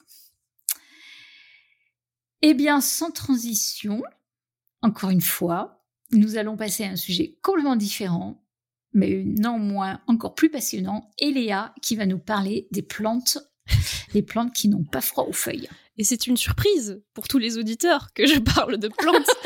je pense qu'il faudrait faire un jingle à terme, tu vois, genre le moment botanique. C'est ça. Comme ça ouais, ouais, ouais. euh, effectivement, euh, on parle du froid et du coup je voulais parler de plantes et vous me direz ça doit être triste comme chronique puisque euh, en hiver euh, bah, les plantes on n'en voit pas beaucoup, il n'y a pas beaucoup de fleurs, les arbres sont morts, ils n'ont pas de feuilles, etc., etc. Mais il y a des choses à dire, beaucoup de choses à dire.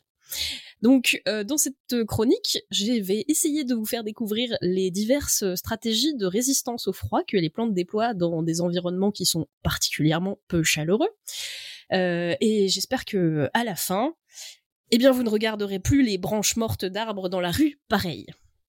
Alors, déjà, il faut savoir que même dans les, les endroits les plus reculés du globe et les plus froids du globe, Antarctique compris, il y a des plantes partout, sous toutes les latitudes. Euh, dans des endroits où vraiment vous et moi n'auriez pas envie d'aller, à part pour escalader des glaciers, mais je sais pas qui fait ça comme hobby, c'est trop froid. Euh, si vous vous bah, souvenez... Alexa, elle fait ça. Oui, Alexa mm. fait ça. Pourquoi pas hein Elle va aussi euh, regarder des chauves-souris dans des dans des grottes. Donc euh, voilà, chacun chacun ses hobbies. en tout cas, si vous vous souvenez de vos cartes de géographie du collège, toutes les zones qui sont recensées sous climat polaire, donc celles qui sont les plus loin de l'équateur ou alors les plus hautes en altitude, les régions alpines, sont froides, voire très froides. Et contrairement aux animaux, les plantes sont enracinées. On dit qu'elles sont sessiles, contrairement à mobiles, et donc elles ne peuvent pas migrer ou échapper au froid. Donc elles sont régulièrement confrontées à d'innombrables stress, euh, les températures extrêmes, très très froid, euh, peu de nourriture à disposition, la sécheresse, ça paraît un peu contre-intuitif, mais en fait, l'eau qui gèle, elle n'est pas disponible pour qu'une plante l'absorbe à l'état liquide. Et les gelées, ça génère aussi euh, bah, de l'abrasion mécanique dans les sols, sur les racines, et ça pourrait très bien leur créer des engelures, un peu comme nous. On sait tous dans quel état de mollesse euh, dégoûtante finissent les légumes qui sont passés au congélateur. Le froid, ça abîme les tissus. Alors pour comprendre comment elles s'y adaptent, eh bien il y a beaucoup de chercheurs qui se sont intéressés euh, au cours des 10, 20 dernières années à toutes ces espèces qu'on appelle les cryophytes ou les psychrophytes.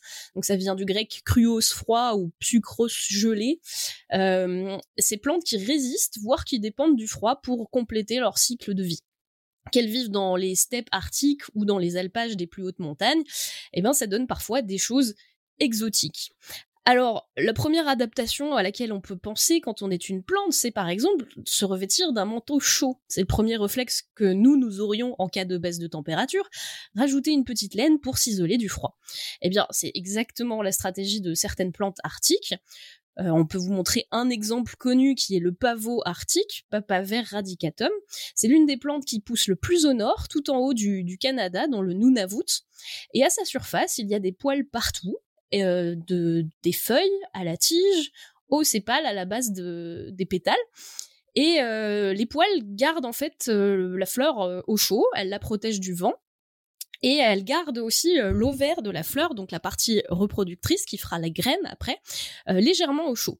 En plus de ça, elle a quatre pétales qui forment une espèce de coupelle qui suit le trajet du soleil un peu comme euh, le tournesol dans sa prime jeunesse. Et euh, en suivant ce, soleil, elle, fait une petite antenne parabolique qui condense le maximum de chaleur tout au long de la journée. Un autre exemple célèbre que vous connaissez peut-être, c'est aussi une plante alpine, euh, c'est l'Edelweiss. Donc l'Edelweiss, c'est une plante qui ressemble un peu à un ours polaire, mais pour, une plante, elle a vraiment une fourrure blanche. Et euh, en plus de la protéger du froid, ce duvet, ça lui sert aussi à conserver l'humidité, euh, l'humidité atmosphérique du coup, et à se protéger des rayons ultraviolets du soleil qui sont réfléchis à la surface de la neige. Donc ça lui donne vraiment un petit air de peluche plante. Et euh, je suis sûre qu'en regardant des photos, ça va devenir votre plante préférée. Voilà. Euh, d'autres plantes ont comme solution tout simplement de se mettre à l'abri. C'est vrai que pourquoi s'embêter à pousser au milieu d'une steppe arctique euh, gelée alors qu'on peut pousser dans des fissures de rochers ou profiter d'une source chaude euh, ou d'un point d'eau adapté pour se créer un petit microclimat. Ça, ça se produit dans plusieurs endroits du monde et on peut l'observer dans dans plein d'endroits. Euh, vous regardez euh, dans une zone qui est un peu plus abritée du vent et soudain, vous avez une euh, biodiversité foisonnante à cet endroit-là. Une autre astuce, c'est de se mettre en boule. Euh, avec ses camarades. C'est une stratégie qui est assez répandue dans beaucoup de plantes arctiques et alpines et elle pousse vraiment en faisant des petits coussins. Donc euh, vous vous promenez dans la nature, pareil, et là à la surface d'un rocher vous voyez une petite boule verte. C'est pas de la mousse, c'est une plante qui vraiment va s'agencer en, coussin, qui ce qui va lui permettre de dévier le vent, de protéger le vent. Et la température à l'intérieur de ces coussins est vraiment beaucoup plus élevée que à l'extérieur. Ça marche assez bien. Euh, je vous ai mis un exemple en photo dans les notes d'émission qui sera l'androsas euh, helvétique, une plante de Suisse, euh, que vous pourrez retrouver si vous cherchez sur Internet. Une technique encore plus subtile, c'est de produire sa propre chaleur, parce que après tout, pourquoi pas faire radiateur intégré? C'est ce que font euh, plusieurs plantes de sous-bois qui commencent leur cycle alors que le printemps n'est même pas encore arrivé et que la neige est toujours présente. Il y a un exemple qui est très très marquant, c'est le célèbre chou puant d'Amérique du Nord. En anglais, il l'appelle le skunk cabbage. Euh, si on le traduit, ça fait euh, le, chou moufette. La moufette, c'est cet animal de dessin animé, vous savez, qui fait des, qui sécrète des odeurs atroces pour repousser ses agresseurs. Et, euh, et donc ce nom de plante lui vient de l'odeur qu'il diffuse.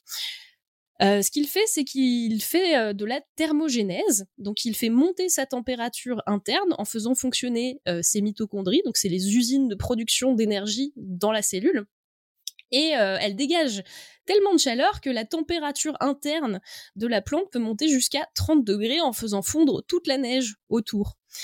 Euh, en plus de permettre aux organes de, fonctionner et de se protéger du gel, ça lui permet de diffuser une odeur nauséabonde, puisque la chaleur fait monter les odeurs, et ça va attirer des mouches et des insectes pollinisateurs.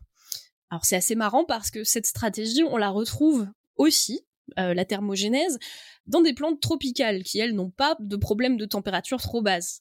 Par exemple, l'arôme titan, qui est considéré comme la plus grosse euh, fleur du monde, inflorescence du monde, a la même stratégie d'attraction, mais en milieu tropical.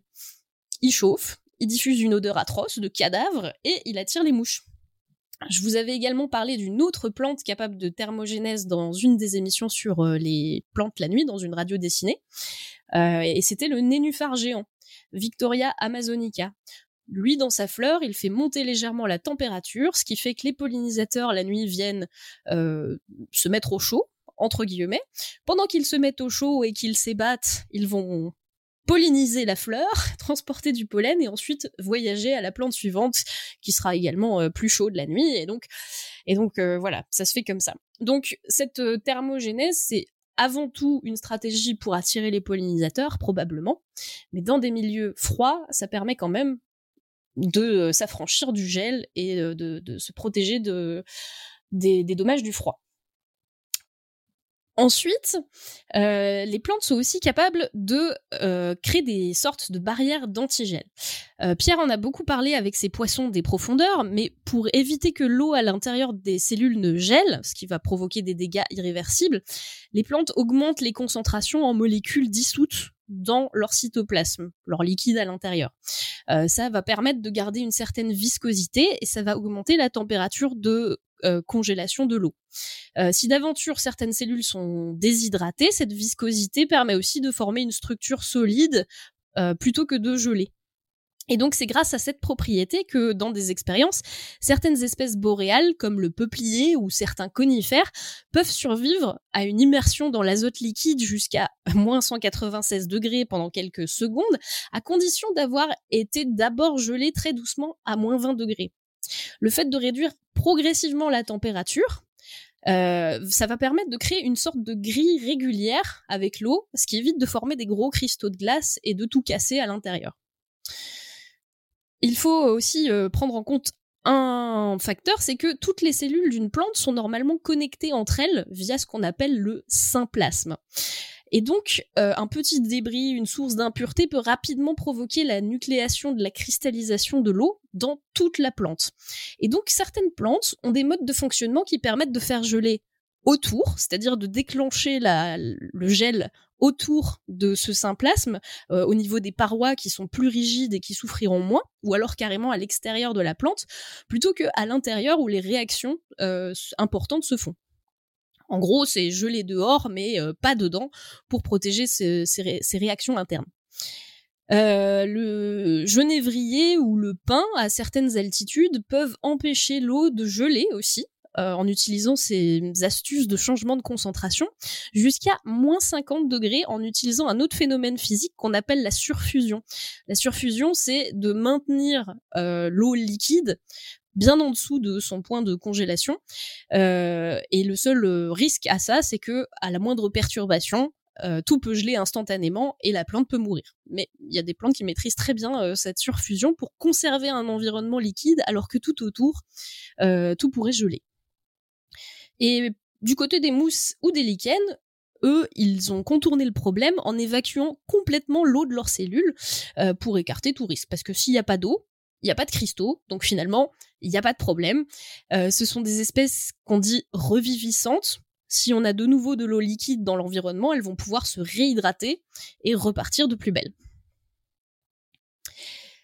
Ensuite, il y a une autre astuce. Si on ne peut pas éviter le gel, on peut adapter son mode de vie au froid. On peut décider de ne pas grandir lorsque le temps n'est pas optimal et on peut choisir une forme biologique qui nous permette de survivre euh, discrètement, bien enfouis dans l'eau ou dans le sol.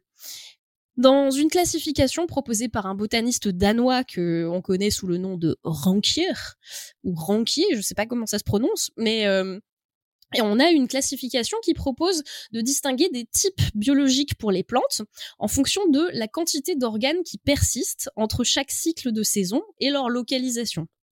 En gros, vous avez plusieurs euh, cas de figure qui ont des noms un peu barbares, mais vous n'êtes pas obligé de les retenir. On a par exemple les phanérophytes. Alors phanérophytes, ce seraient les grands arbres que vous voyez dans la rue, euh, qui ont leur zone de croissance, qu'on appelle les méristèmes, dehors, au-dessus du sol, mais qui protègent ces organes-là au sein de bourgeons qui sont recouverts d'écailles pour les isoler du froid. Qu'est-ce que c'est un bourgeon? Ce n'est ni plus ni moins que euh, une partie de la plante euh, miniature qui est euh, encapsulée comme ça dans un, un réservoir d'écailles et de fourrure qui font bouclier contre les agressions extérieures. Et dès que la température remonte, ça va pousser à partir de ça. On a aussi les hémicryptophytes. Elles, elles ont des bourgeons qui dorment juste à la surface du sol et euh, dont les tiges et les feuilles ne poussent finalement qu'à la belle saison. C'est bien pratique parce que euh, ça permet de garder les zones de croissance sous la couverture de neige. Et ça peut donc servir de protection euh, en hiver, puisque paradoxalement, si on isole de l'extérieur avec une couche de neige, eh ben on a moins froid que si on est exposé à l'air. On a aussi les géophytes, ou, les cryptophytes, qui elles ont des bourgeons qui vont carrément dormir sous la surface du sol. Ce sont toutes les plantes à bulbes, à tubercules, à rhizomes ou à cornes, et vous en connaissez euh, plusieurs comme les patates, les oignons, les tulipes, les iris. En gros, euh, tout ce que vous pouvez euh, reprendre et planter dans le sol parce qu'il y a des organes de réserve que vous pouvez garder sous terre. Euh, pour celles qui ont des rhizomes, vous connaissez d'autres exemples, hein, euh, les orties que vous voyez pousser au printemps et qui nous embêtent parce qu'elles piquent. Eh ben, elles ont des rhizomes souterrains. Euh, ce sont des racines qui contiennent des réserves et donc vous voyez l'ortie disparaître en hiver, mais elle va revenir au même endroit l'année prochaine parce qu'il y a des rhizomes sous terre que vous ne voyez pas. On a aussi les hydrophytes qui elles vont garder leurs bourgeons dormants et parfois leurs feuilles sous l'eau. Comme il n'y a que la surface des plants d'eau qui gèle en hiver, eh bien s'ils sont suffisamment profonds, les plantes n'auront pas à souffrir de dommages collatéraux. Et euh, la plupart des graminées, donc l'herbe qu'on appelle maintenant la famille des poacées, elles, elles ne s'embêtent même pas. Elles font partie de la catégorie des thérophytes et donc elles font leur cycle en une année pour mourir en hiver. La nouvelle génération démarre alors de graines à chaque saison et on dit aussi que ce sont des plantes annuelles. Donc voilà, ça, ce sont plein de façons de euh, résister au froid quelque part. On peut aussi adapter son métabolisme, puisque le froid et la diminution de lumière en, hiver, ça induit naturellement une réduction de l'activité de la photosynthèse. Euh, ça rend la diffusion du CO2, du dioxyde de carbone, ce que les plantes utilisent pour la photosynthèse, euh, moins rapide. C'est ce qu'on appelle la photo-inhibition. Et donc pour certaines plantes, il est possible de contourner le fait d'avoir moins de lumière en hiver en optimisant son activité de photosynthèse euh, avec des faibles lumières comme celles qu'on aurait sous une couverture de neige par exemple. Et donc lorsque la neige disparaît, elles repartent immédiatement pendant que les autres sont obligés de retravailler à réactiver tout leur système. Dans d'autres cas, le plus simple, c'est tout simplement d'entrer en dormance, c'est-à-dire d'arrêter complètement la circulation de l'eau et de fonctionner à l'économie, euh, pour, limiter le fait de perdre de l'énergie inutilement et de réduire les risques de geler. Perdre ses feuilles en hiver, ça permet de réduire la surface qui est exposée au froid et au vent, et de faire un couvre-sol qui va protéger euh, les racines des gelées et la base du tronc dans une certaine mesure. Donc euh, l'arrêt de la synthèse de la chlorophylle et le fait qu'elle se dégrade en automne, c'est la raison pour laquelle les feuilles deviennent jaune-orange. Le pigment vert s'efface et apparaissent les autres pigments comme les carotènes qui sont oranges. Et je dis ça parce que euh, une idée reçue très répandue dans les milieux naturalistes, c'est que la chlorophylle en hiver, elle migre vers les racines et elle voyage dans les racines de l'arbre pour revenir via la sève euh, au printemps ça marche pas du tout comme ça. En fait, on arrête juste de la produire et donc elle se dégrade. Et euh, au printemps suivant, on en refait. Dans le cas des plantes qui ne perdent pas leurs feuilles en hiver, comme les sapins par exemple, eh ben, les feuilles sont souvent réduites au minimum, sous la forme d'aiguilles qui sont remplies de composés antigel, ce qui permet de limiter les dégâts. Euh, on connaît des arbres des plantes euh, qui sont capables de garder du vert si vous regardez attentivement dans leur écorce. C'est le cas du saule par exemple. Si vous regardez certains saules, l'écorce est légèrement verte et c'est parce que ce sont des parties qui permettent à l'arbre de continuer à faire de la photosynthèse euh, tout en ayant perdu leurs feuilles. Conjointement à tout ça, les plantes fabriquent également beaucoup de molécules tampons comme des antioxydants pour limiter les dommages qui pourraient survenir euh, en raison d'une blessure liée au froid. Et elle garde toujours des zones de croissance potentielle au chaud pour pouvoir se régénérer en cas de lésion. On les croirait presque immortels et c'est un peu le super pouvoir des plantes finalement, c'est de pouvoir repousser à partir de n'importe quel euh, endroit de, son organisme. Alors, très tôt, chez les animaux, on a découvert qu'il y avait des, protéines euh, qui ont pour rôle de laisser passer le potassium à travers les membranes. On parle de canaux. Euh, qui étaient impliqués dans la perception de la température. Euh, cette famille de, récepteurs qui sont connus chez les animaux, on les appelle la famille TRP. Et comme les plantes ne possèdent pas de version similaire de ces protéines, longtemps on s'est simplement dit que bah, les plantes percevaient pas vraiment le froid en fait. Mais attention, malgré leurs airs candides et simples, les plantes sont quand même des vrais bijoux de complexité. Elles sont capables de détecter des variations de température d'à peine 1 degré grâce à toutes sortes de capteurs qui sont répartis sur les membranes de chaque cellule. Donc lorsque la température diminue, par exemple, les lipides, le gras qui enveloppe chaque cellule, va changer légèrement de consistance. Vous avez déjà essayé de mettre de l'huile au frigo, elle devient beaucoup plus rigide et beaucoup moins liquide eh ben euh, c'est pareil, l'enveloppe de la cellule va, légèrement changer, elle peut se figer un peu. Les protéines vont ralentir leur activité, l'expression des gènes va forcément changer en conséquence, et euh, tous ces événements qui sont un peu de la simple thermodynamique, hein, eh ben ce sont des signaux passifs de changement de température. Il y a aussi des capteurs plus spécifiques qui, eux, vont changer de conformation à cause du froid et vont déclencher ensuite une série de signaux plus actifs à laquelle la cellule va répondre et s'adapter pour composer ses défenses au froid. Euh, la baisse de la température s'accompagne par exemple rapidement d'une ce qu'on appelle une dépolarisation de la membrane, c'est-à-dire qu'on va avoir une variation très rapide de la concentration en calcium de l'extérieur vers l'intérieur.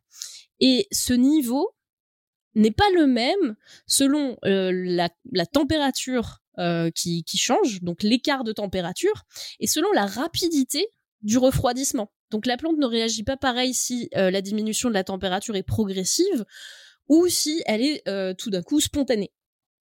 Donc ça, lui permet d'adapter en conséquence. Une fois qu'on a mesuré cet événement, eh ben ça va induire l'expression de tout un tas de gènes qui sont associés au froid, qui codent eux-mêmes pour des protéines qui sont responsables de la résistance au froid, qui elles-mêmes vont permettre l'expression d'autres gènes et d'adapter euh, tout un tas de structures. Donc c'est vraiment euh, très très bien fait. Euh, l'expression de pas mal de gènes de croissance, ce qui est rigolo, c'est que les chercheurs se sont rendus compte que c'était souvent associé euh, à du nanisme chez les plantes. Euh, au début, on croyait que les plantes arctiques, euh, bah, elles étaient petites tout simplement parce qu'elles vivaient dans des conditions rudes, parce que elles, ne pouvaient pas avoir de ressources, etc., qu'il y avait beaucoup de vent. Mais il semblerait que juste avoir ces protéines, un effet secondaire, ce soit bah, de privilégier la défense au froid plutôt que la croissance. Donc c'est vraiment euh, associé, les plantes qui résistent au froid sont souvent petites et euh, ratatinées. Euh, on peut s'en rendre compte dans des pays comme l'Islande. On voit vraiment qu'il y a une végétation naine à ras du sol euh, et euh, on n'a pas vraiment de forêt. Alors ça c'est pour deux raisons. C'est d'une part parce que les Vikings sont passés par là et qu'ils ont coupé beaucoup de bois, mais d'autre part, même si on replante des forêts, elles pousseront très très rapidement et finalement les choses qui domineront, ce sera les arbres comme les pins, les conifères qui vont pousser beaucoup plus lentement qu'ailleurs. Le, donc le résultat de tous ces mécanismes moléculaires, eh ben, c'est que les plantes, elles s'adaptent tout au long de l'année aux conditions de leur environnement. Et euh, les signaux de froid sont étroitement liés aux signaux lumineux. Lorsque la température baisse et que les jours raccourcissent, la plante est capable donc de se mettre en veille. À l'inverse, lorsque la température remonte et que les jours se rallongent, c'est le signal pour fleurir.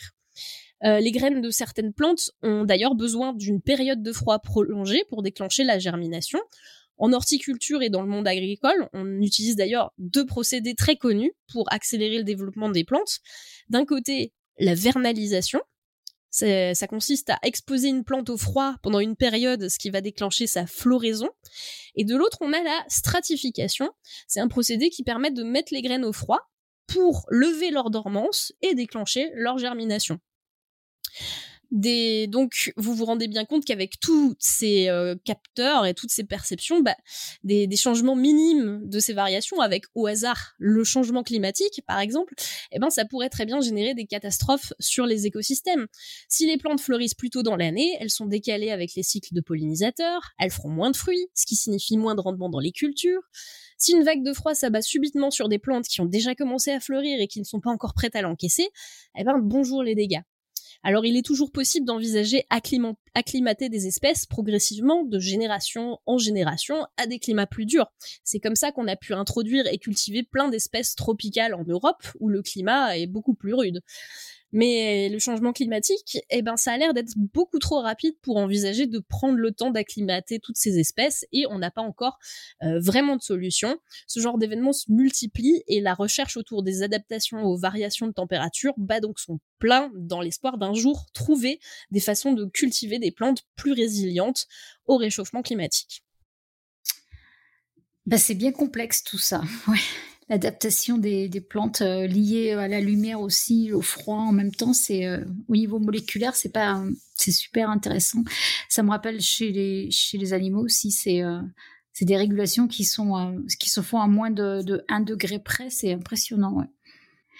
Bah sinon, on a, on a, on a quand même. moi, j'ai vu ça dans des films, aller, aller cultiver des plantes sur la Lune. Mais peut-être que Joanne, va nous en parler. Ah, quelle transition, ah. merci. un peu nul, un peu nul, je reconnais, mais bon. Effectivement, il n'y a pas de plantes sur la Lune, mais ce n'est sans doute pas à cause du froid. Et on va parler de est-ce qu'il fait froid dans l'espace donc vous avez sans doute vu des, des films avec des gens qui meurent lors d'une exposition au vide spatial. C'est souvent assez spectaculaire. Alors, euh, j'ai passé mon après-midi à les chercher là, là cet après-midi là. Donc, euh, j'en ai cherché quelques-uns et vous penserez peut-être euh, à d'autres. Vous pourrez nous, les dire dans la chat room. Donc, on a les yeux qui sortent de la tête dans Total Recall avec Schwarzy dans les années 80. ça va être aussi les années 80 ou années 70. C'est le film Moonraker qui est un James Bond avec Drax, le méchant du film, qui se retrouve aspiré dans l'espace et qui, s'en va en criant. Oui, on l'entend crier dans le sas. Euh, il y a Mission to Mars de, Brian De Palma. On a une scène où le gentil copain se sacrifie pour je ne sais plus quelle raison. Il enlève son casque et il se retrouve immédiatement transformé en Mr. Freeze. On a aussi un des astronomes du film Sunshine de Danny Boyle, Harvey, dont la peau gèle immédiatement avec un joli bruit de glace, genre euh, raclette sur un pare-brise en hiver, lorsqu'il sort dans l'espace sans casque. Et enfin, dernier exemple que, euh, que j'ai trouvé aussi, c'est dans Gravity, le corps du collègue de Sarah Bullock. Donc lui, il, meurt, euh, il se prend un truc dans la tête, mais euh, mais en fait, elle elle elle, elle, retrouve, elle retrouve son corps quelques minutes plus tard. Il a déjà des cristaux sur la tête en seulement quelques minutes. Voilà. Donc toutes ces morts sont assez romancées. Euh, il y a pas mal d'articles sur la question, mais ce qui vous tue d'abord dans l'espace, c'est sans doute le manque d'oxygène. Pas d'explosion, pas d'yeux qui sortent de la tête, même si la différence de pression vous fait sans doute gonfler très rapidement. Mais bon, la peau est relativement élastique, donc ça ne vous tue pas, même si ça ne vous rend sans doute pas plus fort. T'as oublié la mort quand même dans euh, Alien 4, de l'alien qui se fait aspirer dans l'espace? Par un petit trou. Et lui, oui, par le petit trou. tu sais, Michael Jackson. Euh, je l'ai pas vu le 4, je crois. What? Bah si, il faut regarder quand même, Jean-Pierre Jeunet. Amélie Poulain dans ah, soirée film la prochaine fois qu'on passe à Paris. Hein. Très bien, on regardera Alien 4. J'ai pas vu le 4, je crois, ouais. Euh, très bien. Et euh, mais du coup, ce qui va vous tuer sans doute, c'est un manque d'oxygène rapide, alors que l'air, euh, à cause de la différence de pression, l'air s'échappe très vite de vos poumons et vous perdez connaissance en quelques dizaines de secondes tout au plus. Bien sûr, on ne vous entendra sans doute pas crier, comme dans James Bond, parce que pour qu'il y ait du son, il faut qu'il y ait du gaz qui vibre et qui amène du son jusqu'à vos oreilles. Voilà. Mais aujourd'hui, ce qui nous intéresse, c'est le Mr. Freeze. Alors, c'est crédible ou pas? Parce que bon, il fait froid dans l'espace, non? Genre vraiment très froid. Eh bien oui et non. Et pour comprendre, on va parler un peu de ce que c'est que la température. Et la température, ça appartient à ce qu'on appelle le champ de la thermodynamique. Et contrairement à ce que dit Clara dans sa, dans sa euh, pardon, ce que dit Eléa dans sa, dans sa chronique, la simple thermodynamique, ce n'est jamais simple. La thermodynamique, c'est le domaine, le pire domaine. Vous pouvez demander à tous les physiciens, c'est absolument compliqué. Et pourquoi est-ce que c'est très compliqué? C'est parce que la thermodynamique parle de choses à différentes échelles. Et c'est un peu la même chose avec la température. C'est pas simple parce qu'on utilise le même mot pour parler d'objets qui sont à des échelles très différentes. On parle de température pour un gaz, pour euh, euh, quelques, quelques, un groupe d'atomes, et puis pour des humains, par exemple, alors que ce sont des choses qui sont des échelles très différentes. Et comme souvent en physique, quand vous essayez de parler de choses avec des échelles très différentes en même temps, c'est souvent très compliqué. Et euh, en fait, il y a plusieurs choses en physique qu'on appelle température et qui sont liées entre elles, mais qui ne sont pas exactement la même chose. Donc, pour essayer de voir un petit peu ce que c'est que cette température et ces différentes échelles, on va prendre un paquet d'atomes ou de molécules, par exemple un gaz, et ils sont pas vraiment au repos. Ils bougent, ils se tapent entre eux, ils vibrent. Ça, c'est ce qui se passe au niveau microscopique. Et on définit la température comme la variable macroscopique qui rend compte de cette agitation pour l'ensemble de ces atomes. Je répète, c'est la variable macroscopique qui rend compte de cette agitation au niveau microscopique et pour tout le gaz. Donc la température de l'air, c'est la variable qui rend compte d'à quel point les molécules qui constituent l'air sont agitées. Ça permet de comprendre assez bien comment la température peut se transmettre d'un objet à un autre, d'un milieu à l'autre. Donc par exemple, là on est en hiver, euh, il fait froid dehors et il fait chaud dedans. Du coup, euh, dedans, les particules, elles sont plus agitées. Elles, bougent plus, celles de, de, votre dedans. Voilà. Celles de dehors, elles sont un peu plus molles et bougent un peu moins, elles, elles ont moins d'énergie, de vitesse. Donc si vous ouvrez la fenêtre, les particules de l'air du dehors pas très agitées, elles vont entrer en contact avec les particules de dedans qui sont plus agitées et vont avoir tendance à les ralentir. C'est pas comme si l'air dans notre pièce sortait dehors, c'est au contact des particules d'air, elles sont moins agitées, elles vont perdre de leur énergie et donc elles vont se euh, refroidir. Donc refroidir un matériau, c'est ralentir ses molécules, leur prélever de l'énergie. De même, l'air de votre pièce va avoir tendance à exciter un peu les molécules du dehors et donc les réchauffer. Mais bon, comme il y a beaucoup plus de gaz dehors que dans votre appartement ou dans votre maison, ça va pas vraiment beaucoup réchauffer le dehors, ça va surtout refroidir votre intérieur. Ce transfert d'énergie, on lui donne un nom assez logique, c'est ce qu'on appelle la chaleur.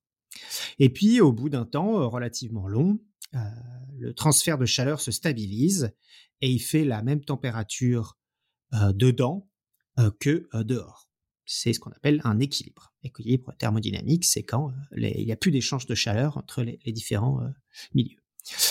Voilà, maintenant essayons de mesurer cette température avec un thermomètre.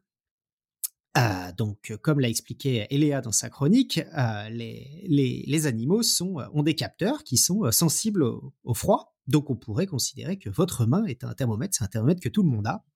Elle est capable de ressentir des températures et des différences de température.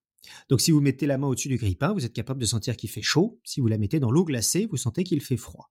Que se passe-t-il à ce moment-là en fait? Il se passe que l'eau froide va prendre de l'énergie aux atomes de votre main qui va avoir tendance à la refroidir. Et bien sûr, inversement, comme tout à l'heure, votre main va avoir tendance à réchauffer l'eau. Pareil, au bout d'un moment, il se passe un équilibre, votre main se retrouve à la température de l'eau. C'est comme ça que ça fonctionne sur un thermomètre aussi. Donc, euh, pour mesurer la température, il finit par se stabiliser à la température de son milieu. Cet échange de chaleur entre un objet et un milieu euh, fluide, euh, de l'eau ou de l'air, ça s'appelle la convection. C'est comme ça qu'on mesure la température à l'ombre qui est donnée par Météo France. Alors là, j'ai dit un mot important, j'ai dit à l'ombre. Pourquoi à l'ombre? Parce que cet échange de chaleur entre un fluide et un solide, votre main par exemple, donc un fluide de l'air ou de l'eau et un solide votre main, votre thermomètre, donc ça, c'est pas la seule façon de transmettre de la chaleur. Euh, je ne sais pas si vous pensez à d'autres façons de transmettre de la chaleur. Le chocolat chaud.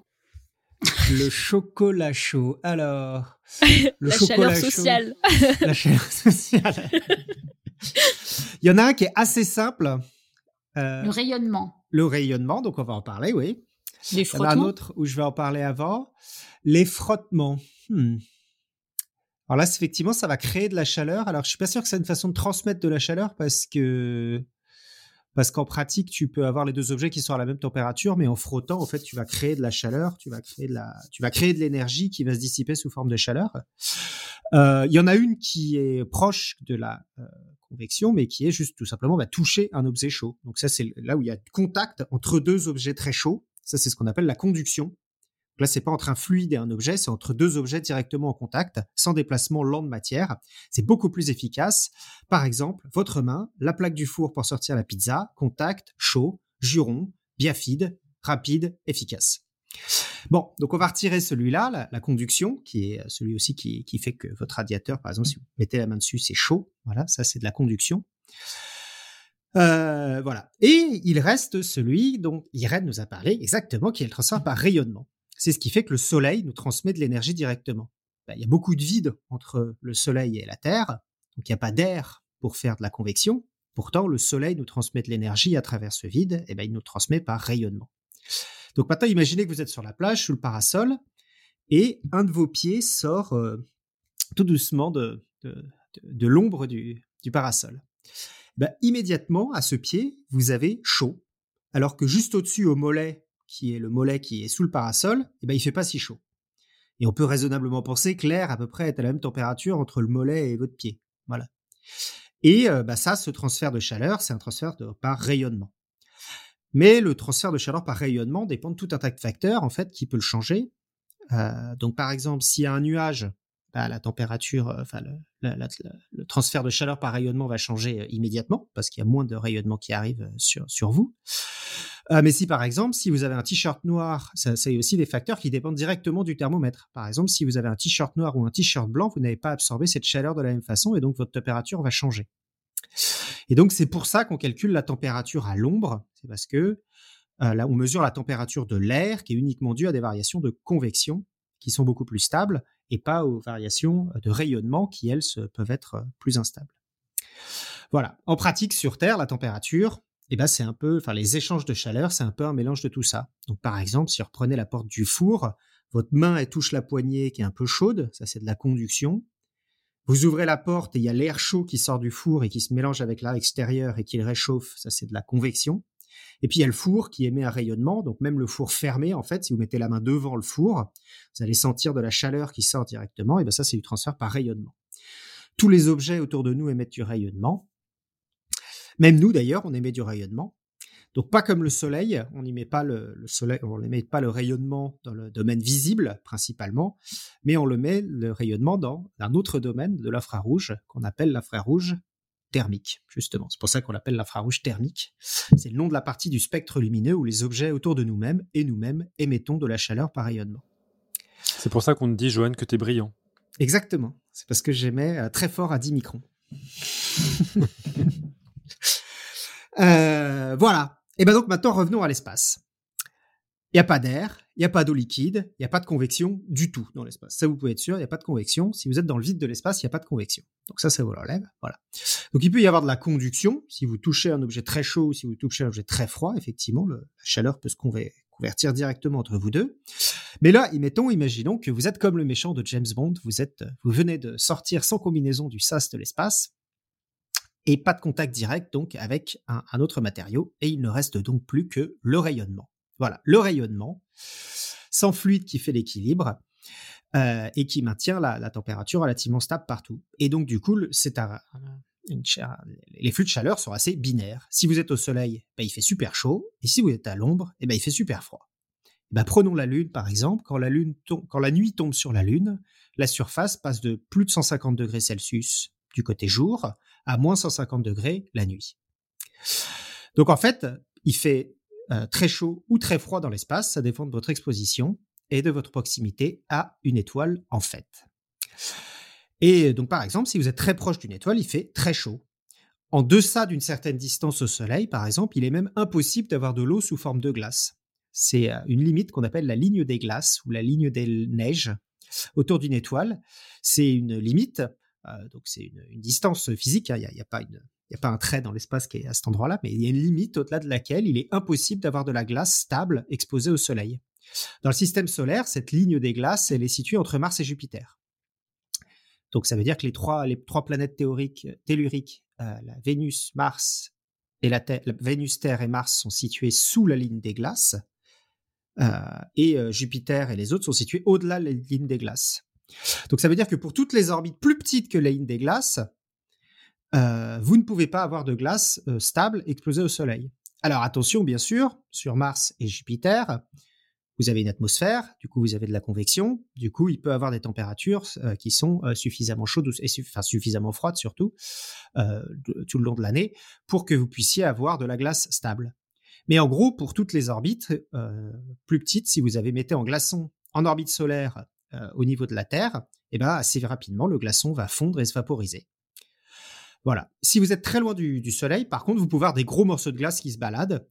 Euh, bah, par exemple, c'est ce qu'on appelle les comètes. Les comètes qui passent la majorité de leur temps très loin du Soleil, en fait, c'est au-delà de la ligne des glaces. C'est en gros des gros morceaux de, glace qui se baladent dans l'espace. Voilà, mais donc revenons à notre méchant de James Bond j'étais dans le sas orbite terrestre. Va-t-il se transformer en Mr. Freeze? Eh bien non. Donc, euh, vu qu'il est euh, sans doute en dessous de la ligne des glaces, vu qu'aucun humain n'a jamais été au-delà de la ligne des glaces, euh, donc la Terre est dans la ligne des glaces, et qu'il est au Soleil, et qu'il est au Soleil la majorité du temps, ou même la moitié du temps, on va dire, parce que par exemple, s'il est en orbite terrestre, on pourrait imaginer que des fois il passe la nuit, etc. Mais donc, il va pas particulièrement geler. Enfin, moi qui peut-être s'il passe beaucoup de temps côté lune, côté nuit, mais voilà, il va pas partir, sauf s'il est à l'ombre du soleil pendant un long moment. Et même s'il est à l'ombre du soleil, en fait, il va pas se refroidir immédiatement, parce que là aussi, euh, ce qui fait la, seule façon de se refroidir, comme il n'y a pas de convection, et eh ben c'est par rayonnement. Donc la seule façon de, perdre votre chaleur, c'est rayonner votre chaleur, euh, voilà, et c'est quelque chose qui va prendre du temps. Le vide est un très bon isolant, du coup vous allez perdre votre chaleur très lentement. Donc il va mettre plusieurs heures, même si vous le mettez à l'ombre, euh, un endroit à l'ombre, il va mettre plusieurs heures à se refroidir avant de geler complètement. Voilà, si vous voulez vraiment transformer votre méchant dans James Bond en Mr. Freeze, il est sans doute beaucoup plus efficace euh, et beaucoup plus rapide de le lâcher euh, de nuit en Antarctique, où l'air peut facilement atteindre fréquemment 70 degrés Celsius et où les transferts de chaleur par convection euh, et par conduction, par exemple avec la neige, sont beaucoup plus efficaces. Voilà, donc pour répondre à la question, dans l'espace, il peut faire très froid à l'ombre, mais très chaud au soleil. Et même à l'ombre, les transferts de chaleur pour vous refroidir sont uniquement par rayonnement, donc sans doute relativement lents pour vous refroidir. Dans tous les cas, le manque d'oxygène et de pression vous tuera bien plus rapidement que le froid. Du coup, si vous comptez y aller bientôt, couvrez-vous bien. eh ben, on a appris plein de choses. Hein. C'est vrai que j'avais jamais pensé à ce, contraste chaud-froid dans, l'espace. Bah, c'est rigolo parce que c'est quand même un, truc assez, une, idée reçue quand même assez, assez. Enfin, on se dit que quand on sort dans l'espace, il va faire très froid, alors qu'en fait, euh, bah, en orbite terrestre, en fait, il va sans doute faire plus très chaud que très froid, en fait. Mais de toute façon, c'est, enfin, vous, faut quand même avoir des capteurs pour sentir le froid. Pour, pour donc, euh, je pense que vous êtes mort bien avant de commencer à sentir le froid ou sentir le chaud. Hein. C'est, pas, c'est pas le problème principal est pas là. ouais, ouais, ouais, ouais, ouais. Ça, aussi, tu as bien expliqué, oui, effectivement. Sur le contraste chaud-froid, on prend souvent l'exemple de Mercure, qui entre la face euh, chaude et froide des très très, enfin, euh, exposés au soleil ou, euh, ou à l'ombre, euh, à des énormes différences de température. Exactement. Bah, c'est le cas pour tous les objets sans atmosphère. L'atmosphère qui fait de la convection du coup sur Terre, qui permet d'homogénéiser les températures, tandis que sur sur Mercure, effectivement, euh, pouvait aller de, moins moins de, de moins de moins de 150 degrés à plus 400 degrés à la, à la surface éclairée, quoi. Voilà. Eh ben, on aura appris euh, vraiment plein de choses ce soir. On va peut-être euh, pas trop tarder parce qu'il est déjà un peu tard et que l'émission a été un peu longue. Euh, mais bon, c'était passionnant. on, va, passer à la citation de l'émission. Je ne sais pas si quelqu'un d'entre nous a, a, pensé à une citation. Ah dans l'espace, euh, personne ne vous entendra grelotter. Mais toi, tu l'as pas fait? Bah, J'en ai mis une quand même, oui. Que Ça semble très bien. Oui, je, oui. Alors, je, effectivement, j'en ai trouvé une que j'aimais bien. C'est un proverbe ukrainien qui dit euh, Il n'y a pas de vent trop froid pour les amoureux. Et en fait, j'ai bien aimé cette phrase parce que on peut, on peut étendre facilement le mot amoureux à, euh, à tout ce qu'on aime, en fait, tout ce qui nous anime, tout ce qui nous attire, tout ce qui nous motive.